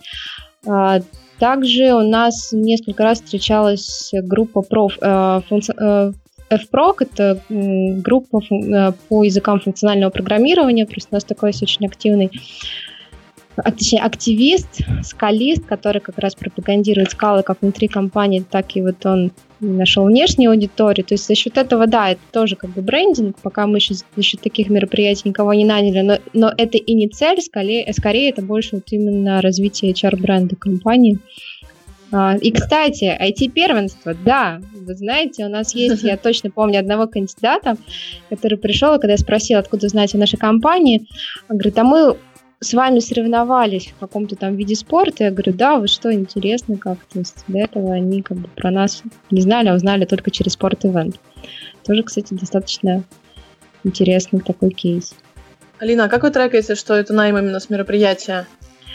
А, мы, у нас нет вот именно какого-то софта продукта, у нас есть Jira, и мы используем, mm-hmm. как бы там заведено а, именно проект как HR, и там у нас есть а, поле, которое позволяет именно отмечать а, ну, название там, конференции или то, откуда кандидат пришел, после этого, соответственно, собирать аналитику. Ну, там оно несложно получается. Просто бывает такое, что ты общался с человеком и до того, как произошла конференция, а в итоге он был нанят, и непонятно, что повлияло конференция а... или то, что вы с ним до этого общались и так далее? А, да, для этого существует как раз два поля, да, то есть изначально откуда был кандидат, да, у нас тоже такое есть, да? да, ну и соответственно отту, а, а, а, последний, как бы last resource, откуда кандидат пришел, и вот как раз эту информацию можем получить э, вот, от, откуда конкретно. Но все те, те ребята, которые пришли, до этого не было их резюме mm, у нас mm-hmm. в базе, поэтому Круто. проще было. Денис, ты хотел что-то добавить? Да, да, я на самом деле немного. Я хотел сказать, что ответить на вопрос Сергея, что да, мы делаем несколько проектов. А это две технических конференции. Питер Пай, которую мы делали а, в этом году весной, и Linux Питер, которая будет 11-12 ноября. Я ее прорекламировал таки здесь. На самом деле это две конференции технические... можно, Денис, нормально. Вот. А, это две технические конференции. А, и третья конференция HR а, на найти ответ. Была десятая, собственно, Сергей на ней был, а, в первые дни а, июня. 2-3 июня она была. Вот, это три больших проекта. На самом деле, ни один из этих проектов не рекрутинговый. А, найти ответ задумывалось как э, маркетинговый проект, то есть э, для усиления HR, бренда компании IT-доминант. Собственно, она свою функцию выполняет на 100%. А вторая задача которая стала теперь первой, это коммерческий проект, то есть этот проект, который э, несет своей основной целью зарабатывание денег. Найти ответ – это проект, который зарабатывает денег. Две другие конференции, а, собственно, Питер Пай и Linux Питер, они изначально придумывались как чисто коммерческие проекты. То есть это проекты, которые, да, делают мир лучше, безусловно, там. Это самое главное в любых наших проектах, тут не стоит сомневаться, но цель в любом случае коммерческая. Э, мы понимаем, что ну, на, этих, на эти проекты должны приносить прибыль, хотя последний Питер Пай, он там совсем был неприбыльный. Вот. А что касается конференций, и они, а, ни одна из них не является рекрутинговой. Там, то есть на Linux, на Питер Пай, по-моему, даже из наших рекрутеров никого и не было. Ну, так совпало, там то ли все заняты были, ну, то ли еще что-то. Вот. А, э, и а, надо сказать, что эти события, проект, который я возглавляю, он постепенно-постепенно становится отдельной компанией в рамках ну, вот IT-доминанта, он выделяется из IT-доминанты, и а, все меньше и меньше имеет отношение к рекрутингу. То есть я здесь сегодня так, сбоку немножечко. Вот. А, ну и есть IT-первенство, который тоже коммерческий проект, и вот действительно там внутри этого проекта люди узнают о разных компаниях, видят, знакомятся, общаются. Но опять же, как там захантить друг друга, когда ну, глупости, это же не концентрация джавистов на конференции, здесь могут быть и бухгалтера, и секретари, и кто угодно, это совершенно не хантинговый проект, это чисто спортивный э, for fun проект. Вот, кстати, очень здорово, что ты про этот проект вспомнил, про... Господи ты, боже мой, про со, соревнования. Да-да-да, IT-первенство. А, а скажите, вот тут э, и Даше, и Алине, наверное, вопрос, но я знаю, что компания ЕПАМ и Дина участвуют в этом IT-первенстве. А были ли кандидаты, которые пришли, которые вот э, из-за того, что на первенстве познакомились с компаниями, пришли к вам? Не припомню вот таких кейсов. Кейс, ну, только что вот а, откуда вы узнали, говорит, о сойти первенство. Ну, то есть я не помню, по-моему, в итоге у нас не получилось с ним договориться, не, не помню там с, чьей, с чьей стороны, но то, что вот именно узнал о нас как на эти первенства, да, такой кандидат был. Это лично как бы, ну, вот у меня такой был опыт. Может быть, у моих коллег тоже такое было. Меня тут Катя предупредила, что она отрубилась, и у нее там интернет умер, и она просила прощения, если что. Окей, окей. Привет, Катя. А, хорошо. А Ольга, а вот тоже тебе вопрос. Я действительно вот компании остальные видел а, на разных конференциях, а вот Kelly Service не видел ни разу. А вы почему-то осознанно не участвуете или просто не рассматривали это как инструмент рекрути- рекрутинга? Какие-то мероприятия внешние? А, честно, наверное, здесь мне будет тяжело ответить на этот вопрос, потому что а, я работаю удаленно по Москве. И а, то, что происходит в Санкт-Петербурге, не вполне знаю, понимаю, что здесь происходит. Но, в принципе, э, нет какой-то такой, э, скажем, негатива к мероприятиям. Наверное, просто есть чем заняться и сложно вырваться на эти мероприятия коллегам mm-hmm. в Санкт-Петербурге. Потому что у нас большой поток, очень много разных позиций, много аутсорсинга. Делаем проекты для компаний. Угу. Понял, спасибо, спасибо. Я, если бы работала по питерским вакансиям, я думаю, что обязательно бы участвовали, потому что это очень интересно, действительно хороший источник и кандидатов, и показать, что мы делаем, потому что ну, Келли, наверное, не воспринимают так сильно, как именно IT-агентство кандидата. Да, есть такое. Я вот тоже до определенного момента не слышал даже ничего. Ну, потом познакомился, уже понял, что это все-таки и IT вы тоже занимаетесь. Очень да, серьезно. Причем мы работаем с такими большими компаниями и делаем большие интересные проекты. Но это не видно э, очень активно именно вовне. Да, то есть здесь, наверное, наша ошибка, нужно как-то активнее себя продвигать и показывать, э, что, что мы делаем, какие проекты закрывали и чем можем быть полезны кандидатам. Спасибо. А вот, коллеги, еще скажите, а, такая вещь, как реферальные программы. Я знаю, что они бывают и внутренние, и внешние. Внутренние – это когда те, кто уже сотрудники компании, могут порекомендовать кого-то за какой-то возможный бонус. И внешние – это когда человек с рынка, вообще не, не относящийся никак к компании, может кого-то порекомендовать и получить за это тоже какой-то бонус. Знаю, что даже вот э, у IT-доминанта, если мне память не изменяет, есть тоже такая же реферальная программа. Можно порекомендовать человека, если его наймут, ты тоже получишь бонус. Насколько эффективны вот эти вот вещи, реферальные программы, и если есть какая-то статистика, внутренние и внешние э, рефералы, что лучше? Тут сейчас будет Даша много говорить, мне кажется. Вот, а я коротко скажу. Можно, Даша?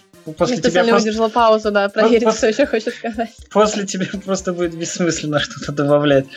А, у нас действительно такая программа есть, но она скорее такая, она есть, но пользовались мы ей раз, наверное, 5-6 всего. То есть 5-6 раз мы всего бонусы выдавали, и то там на заре. Сейчас ей пользуемся ну, крайне редко. А, наверное, мы поняли, что психология людей такая, что они либо готовы рекомендовать людей просто так и бесплатно, ну, либо не готовы и никакие бонусы там особо не работают. Но программа есть, она объявлена, на сайте присутствует, все могут кого-то рекомендовать, но делается это крайне у нас крайне редко, либо мы еще пока не научились этим инструментом пользоваться. Наверное, так. Поддержу Денисова в качестве мнения о внешних реферальных программах что часто действительно кандидаты просто так тебе рекомендуют своих других кандидатов. Причем это бывает даже в случае, когда ты им отказал, то есть они не требуют за это никаких денег. А деньги слишком все коммерциализируют, и тогда уже прибыль на первом месте, а не порекомендовать классного коллегу. Поэтому мы против внешних реферальных программ, а, но внутренне у нас успешно работает. А, если говорить о статистике, то за последние полгода ну вот с начала 2016 у нас порядка 25% а, кандидатов к нам пришедших ставших нашими сотрудниками, это рекомендации наших же коллег. Это эффективнее в плане как раз-таки той самой воронки. То есть чаще всего рекомендую действительно хороших специалистов. Ты можешь уже доверять э, этой рекомендации, ну или спросить э, мнение конкретное, там, почему ты рекомендуешь и узнать уже, ты рекомендуешь, потому что это действительно чел, с которым ты хочешь работать, или рекомендуешь, потому что вы работали пять лет назад, и вроде ты слышал, что он классный. Ну, то есть, так или иначе, это уже больше информации, чем просто профиль LinkedIn.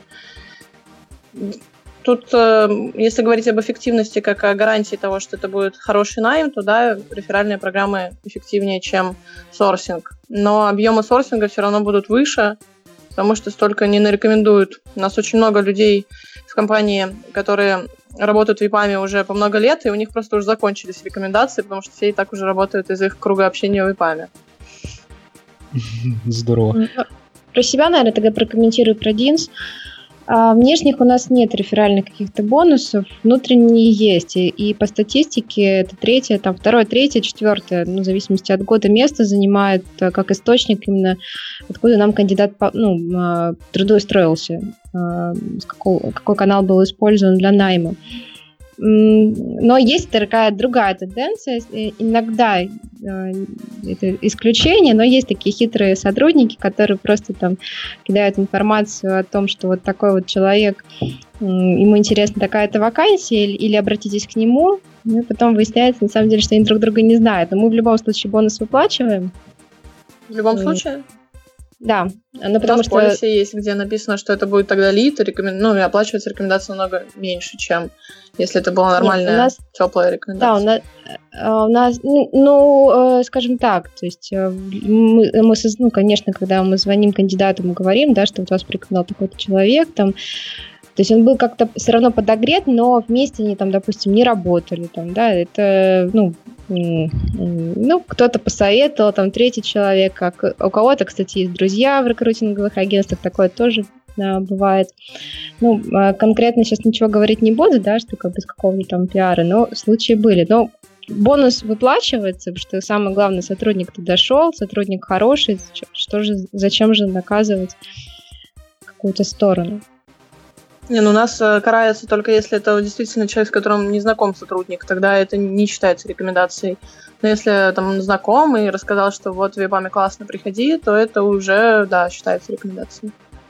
А еще у нас менеджеры не могут как бы, да, рекомендовать себе в команду Ну да, людей, такая же это история, бонус, конечно. бонусы получать. Будет странно.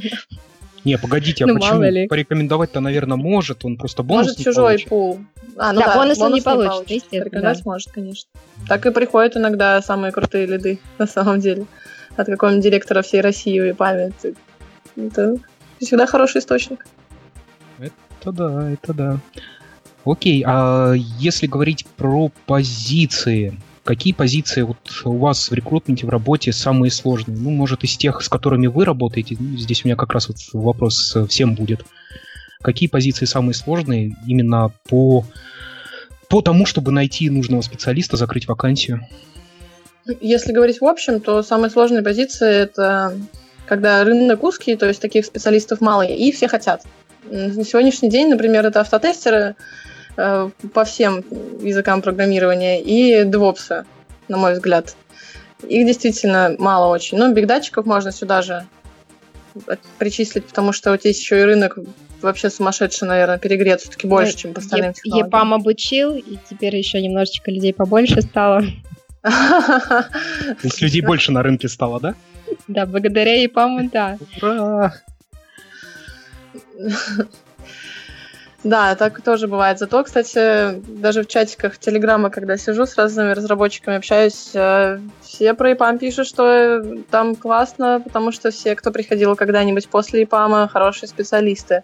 Это, наверное, тоже показатель. Поддержу. Поддержу, на самом деле, что обучение, которое там было по бигдате, оно было такое очень интересное, по крайней мере, те отзывы, которые просто знакомых, там еще кого слышала, то есть положительные рекомендации по обучению Спасибо. точно Мы были. вот с сентября сейчас также девопсов будем изучать, э, обучать инфраструктуре Hadoop и всему остальному, потому что поняли, что бигдата девопсов найти это совсем невыполнимая задача. А где Вот. записываться на это? Записываться на седьмом этаже приходи. Хорошо, а если люди внешние, тоже э, у нас же Но у меня висят вакансии на HeadHunter, на нашем сайте PAM.group.ru, то есть можно там стукнуться. Ну или у тебя есть мой контакт, всегда его можешь ждать. Окей, окей. Алина, а вы какое-нибудь обучение проводите? А, внешне, да, прям такого внешнего обучения только в планах, но пока не буду это озвучивать для того, чтобы ну, сначала сделать, да, а потом говорить. Но у нас такие больше сессии, то есть какие-то круглые столы. Вот э, недавно было внешний такой семинар, но мы только начинаем, да, поэтому не судите нас строго. И пока мы еще не так себя раскрутили, как на внешнюю аудиторию. У нас как и найм, и ивенты, и обучение Сейчас немножечко стало разделяться, так это все время были одни и те же люди, и распределение, ну, знаем всегда, да, впереди всего, и нужно здесь и сейчас. А получается, другие мероприятия, они шли по остаточному принципу. А, Но вот какие-то внешние сессии, да, мы стараемся анонсировать. Как раз вот э, Денис, по-моему, Настя, да, моя коллега э, с вами как раз э, общалась по по рекламе, ну, по размещению информации, потому что у нас семинар проходил по архитектуре, по, по микросервисам всё про- и так далее. Все правильно, Алин. Все события ищем на it-события.ру. Да. Вот, то есть там как бы мы в этом плане сотрудничаем тоже с эти события, информацию а, размещаем.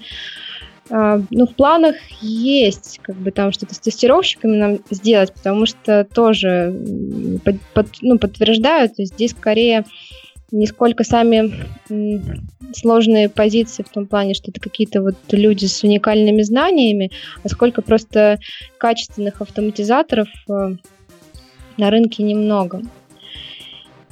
Ну, я конкретно говорю, как бы, да, вот про Java, поэтому всегда сл- сложнее закрыть. И Node.js, вот, да, тоже с чем мы столкнулись, то, что нам а, Node.js разработчики нужны, и вот именно выделенные Node.js разработчики, которые вот только на нем там писали, не знаю, последний там год-два, ну, два там, про больше я уж не говорю, таких очень мало. Либо они где-то сидят, прячутся и а, себе эту информацию нигде не размещают, ни в LinkedIn там не обновляют, ни где-то еще, и ты как-то эту информацию, как по сарафанному радио, ага, какие есть компании, угу, здесь вот такие технологии вроде используют, кто-то написал это в резюме, ты такой знаешь, ага, там вот есть такие ребята.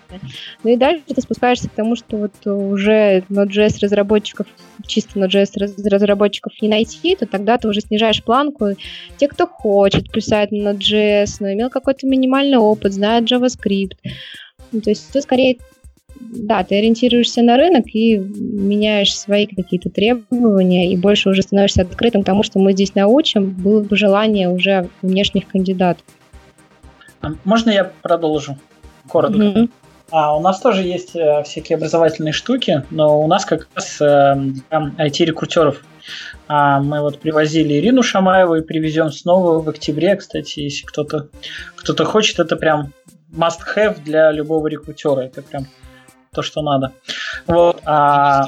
Можно я добавлю пару слов? Да. Ирину Шамаеву я еще рекомендовал бы для тех специалистов, кто хочет очень хорошо находиться по нужным позициям на нужные вакансии. То есть для айтишников тоже. С другой стороны, зайти посмотреть. Молодец, молодец, Сергей. Да-да-да. Ну, это прям вот, это Ирина, она самый крутой сорсер, наверное, в мире сейчас. Ну, самый известный, самый популярный точно. Вот. А, это первый момент. Второй момент, мы вот тут, я прорекламирую, а, все-таки созрели и будем запускать школу IT-рекрутеров. А, первые занятия начнутся в районе 15 или 10 октября. Ну, будет она проходить, скорее всего, на базе, а, на площадке софтбаланса. Это второй момент. Ну, анонсы будут. И еще, собственно, опять же, образовательные проекты, это наши конференции, три штуки на текущий момент. Ну и делать еще будем одну большую конференцию. Я тебя, Сереж, приглашу в ней поучаствовать обязательно. Договорились. Расскажу попозже. Вот, а у меня тут вопросы из чата за, заинтересовали. Можно я на них поотвечаю немножко? Я смотрю, да, можно. можно немножко. Вот, а, один из вопросов это про а, черный список, но я к нему вернусь а, чуть позже. А я хотел сказать, что а, на самом деле а, сообщество IT-рекрутеров и HR, оно объединено такие в скайп-чаты, так же, как и сообщество тестировщиков, э, вот, где Сергей, наверное, его делал в свое время с коллегами. То есть есть э, скайп-чаты, где люди общаются. Сейчас все активно переползают в Телеграм, но мы пока остались э, в скайпе и общаемся. И такие а, локальные чаты присутствуют. Отдельный чат в Москве, а, который объединяет IT-рекрутеров и HR in-house, ну, плюс нас. А, со всей Москвы такой же чат в Питере, в Минске, он всея Беларусь. На Украине есть много локальных чатов в, в каждом из городов, плюс э, все украинский большой IT-рекрутинговый чат. А, у нас еще есть в России в Новосибирске а, а, и Урал, он там весь Урал объединяет, Челябинск, Екатеринбург и так далее. Вот, э, так что если кто-то слушает из IT-рекрутеров, а, на IT-доминанте где-то есть ссылочка, кому постучаться, чтобы вас добавили, найдите эту информацию на сайте IT-доминанта в новостях, поискать можно там обзор всех чатов.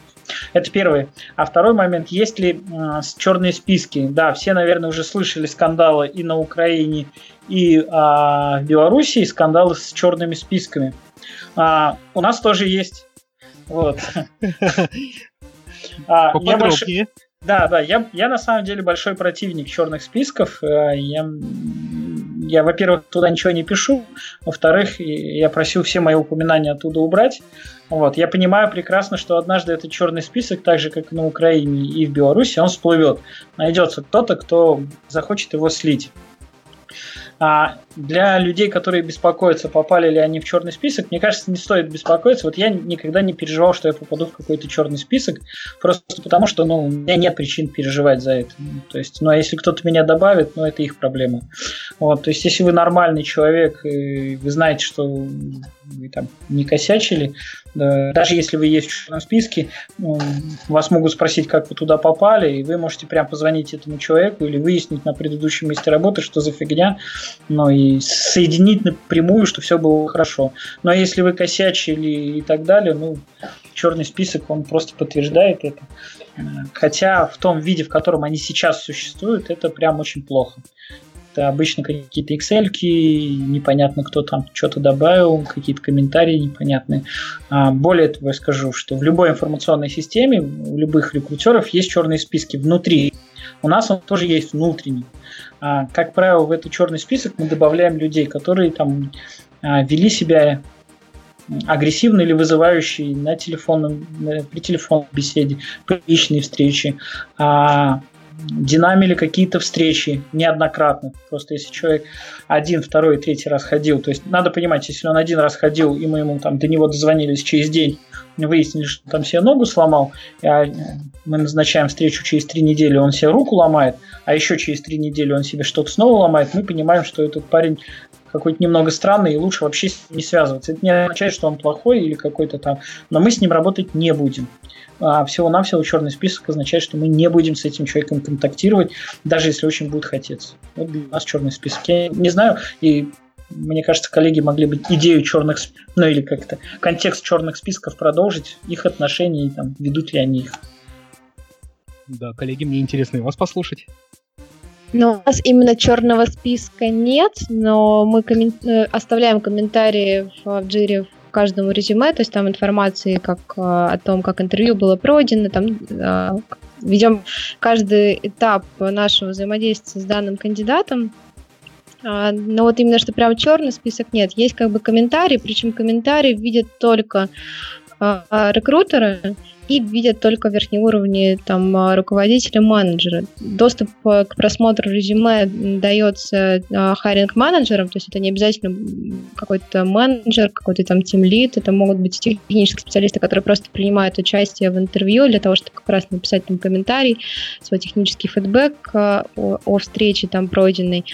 Поэтому сказать прям, что прям совсем черный список, наверное, нет. Но есть как бы все равно комментарии, и мы лучше дадим еще раз шанс, да, то есть какой-то контакт, там связываемся по телефону, там, не знаю, или письмом, и, и все равно а, Потом запрашиваем какую-то информацию неформальную, то есть все равно же э, к нам ребята из разных компаний пришли, и пересечения есть, и э, просто вот, э, а, а знаешь, а вообще вот что ты можешь сказать, то есть стараемся все-таки перепроверить. Мы друг друга доверяем, но при этом даем тоже шанс. А, а вдруг, правда, плохое настроение было у человека, или, не знаю, там, конечно, это не повод его оправдывать, но всякое бывает – Скорее, это больше для нас такой звоночек, что есть риск или в прошлый раз себя так повел. Ну, то есть я не рассматриваю какие-то крайности. Просто край, крайности, наверное, за мою практику в Динсе было два. А, ну вот когда совсем какое-то неадекватное там было поведение, но именно... А можешь, можешь, рассказать без имен? Mm. Что именно так неадекватное было?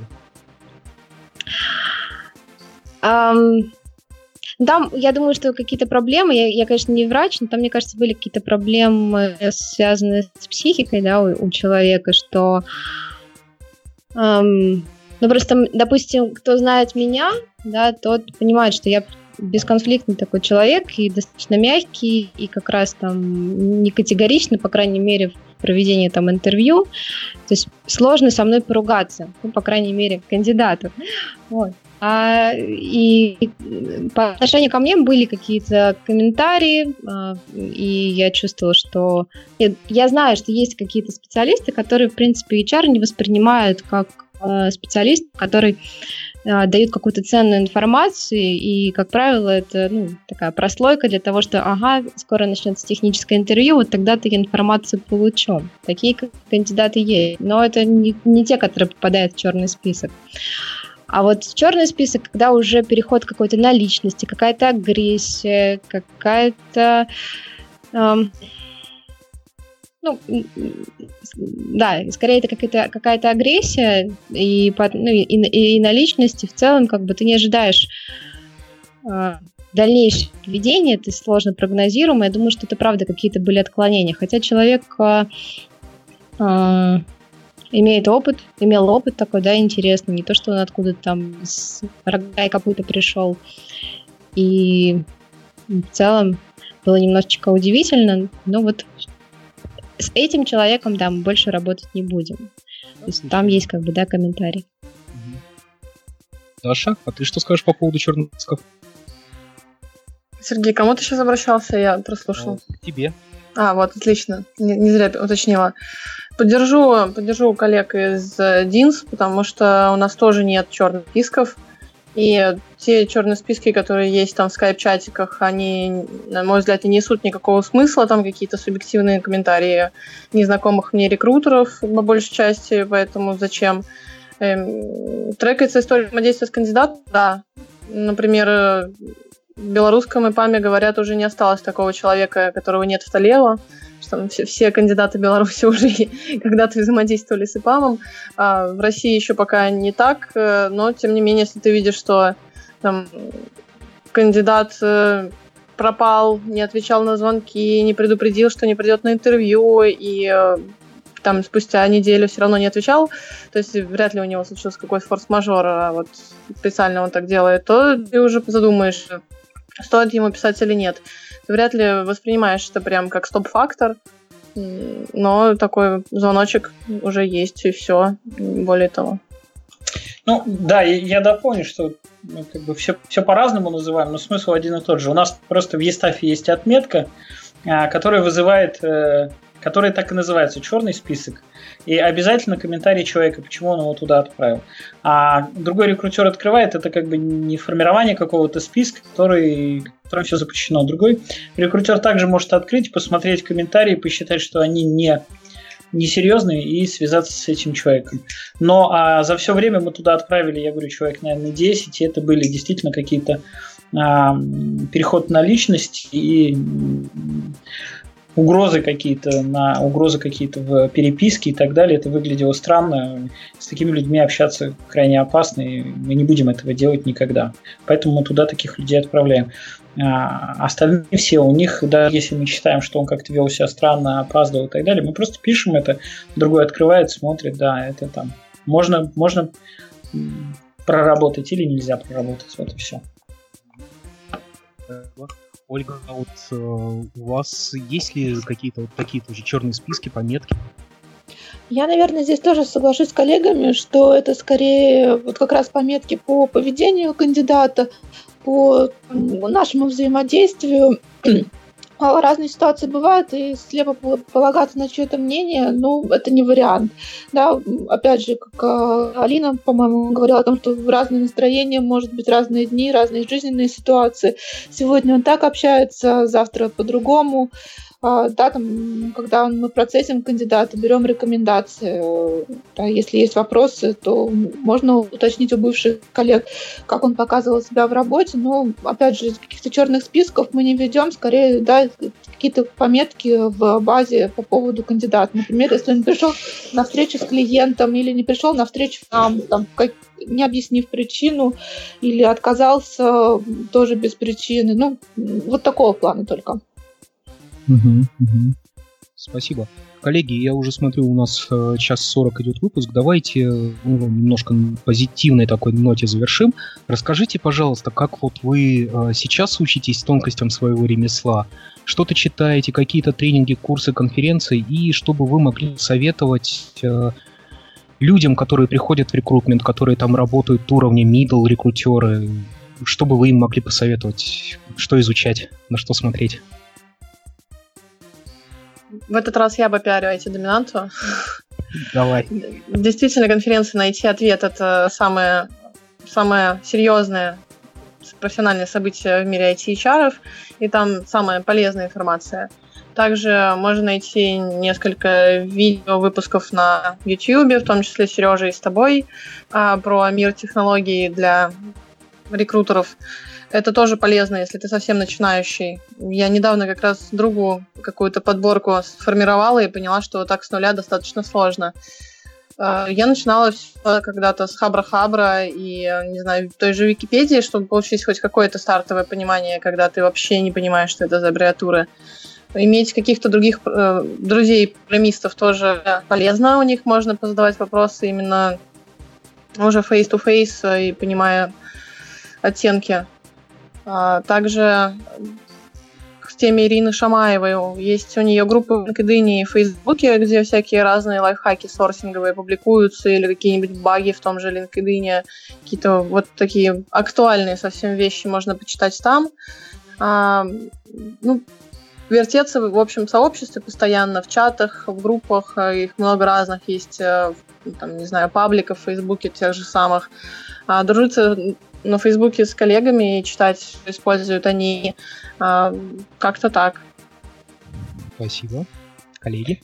И, я могу дополнить, спасибо Даша, и она правильную мысль сказала. На самом деле, начиная где-то с восьмой конференции, все видео по конференции мы выкладывали на нашем YouTube-канале, IT, а, события YouTube-канал, а, и разложены они по листам, по плейлистам, соответственно, конференции найти ответ.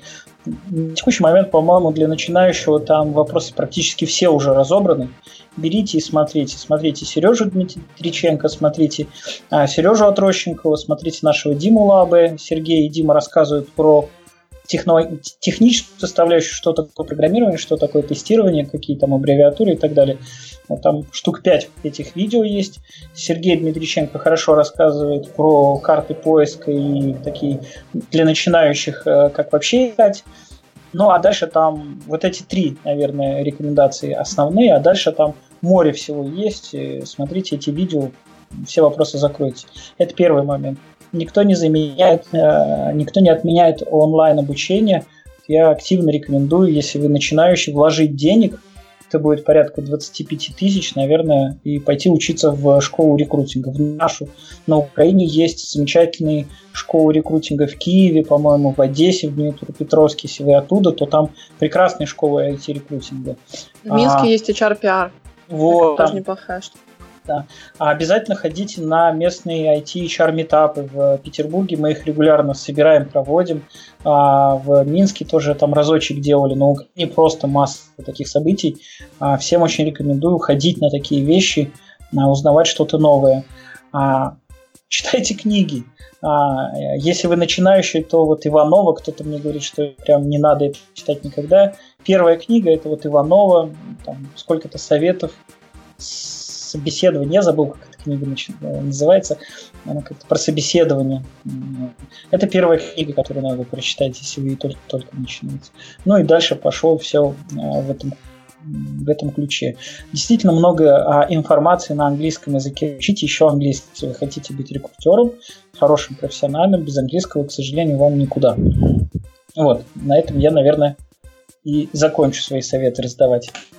Ну, а я только немножечко дополню, то есть все, что сказали коллеги, они прям так очень подробные и под всем подписываюсь, а дополнительно, то есть, во-первых, да, все гуглить, все аббревиатуры изучать, и для этого как раз и Хабр, и Википедия, а так еще читать про различные методологии. Еще сейчас все-таки agile, про различные используют, а agile, если почитать про это, то будет представление вообще внутри, как э, структура команды строятся, кто какие роли, и, соответственно, также все про процессы, про, и про тестирование, а, и про разработку, что зачем, как это все вместе, какие виды, то есть больше, наверное...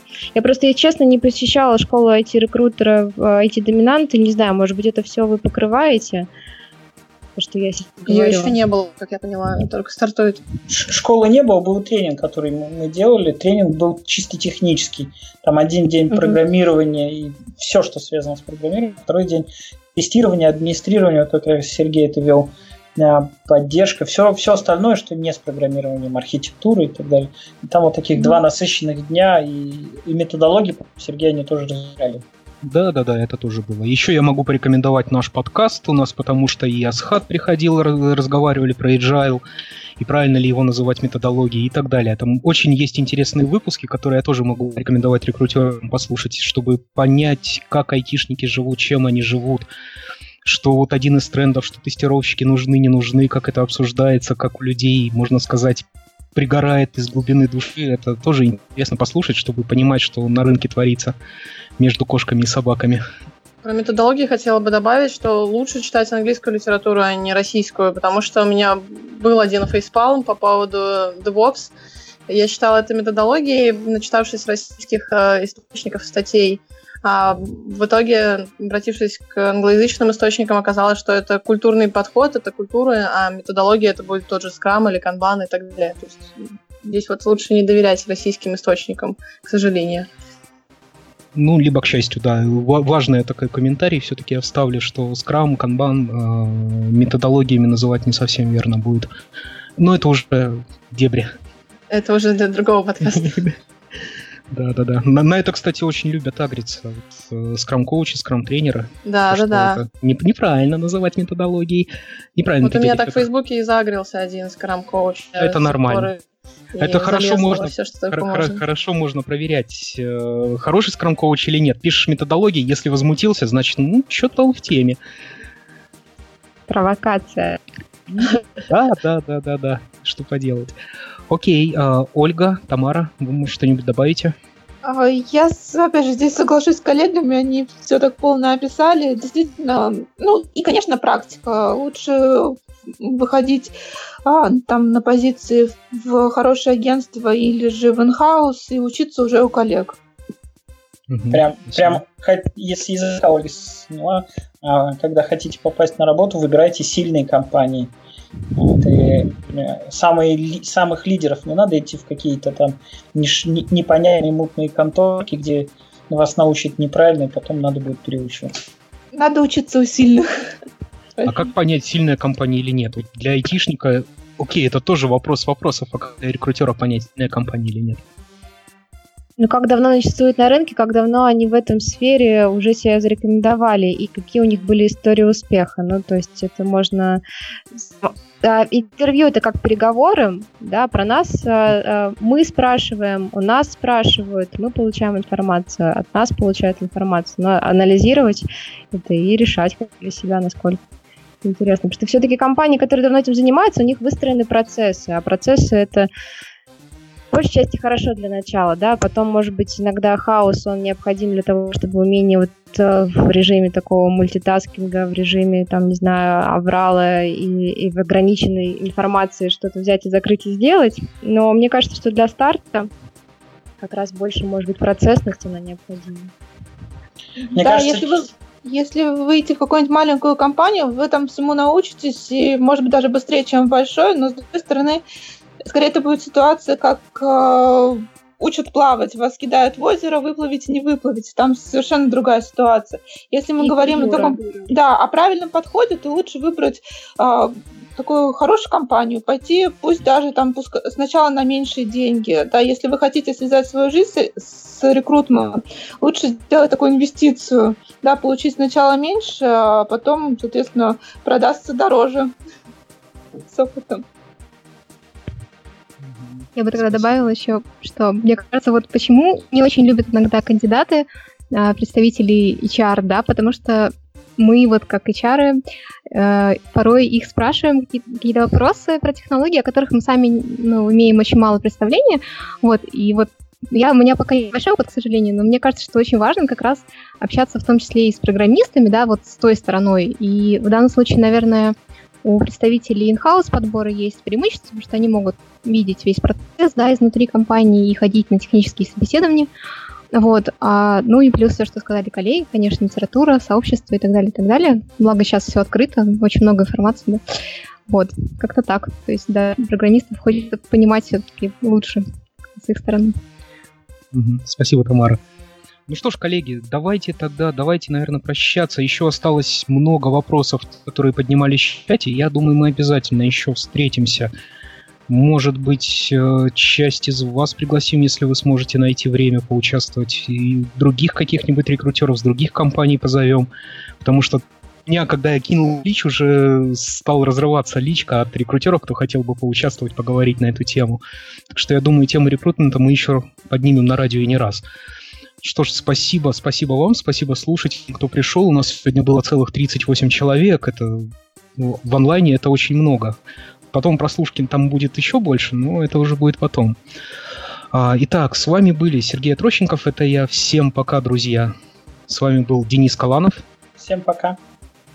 А, с вами была Тамара Алмаметова. Всем пока, спасибо. Да, Ольга Владимирова. Спасибо, было здорово. Пока. Спасибо, пока. А, Алина Элькис. Спасибо, что пригласили. Всем пока. Рады были слышать. Пока. И Дарья Иванова. Спасибо большое, было очень интересно. Зовите еще. Обязательно. Ну что ж, друзья, всем пока и до связи.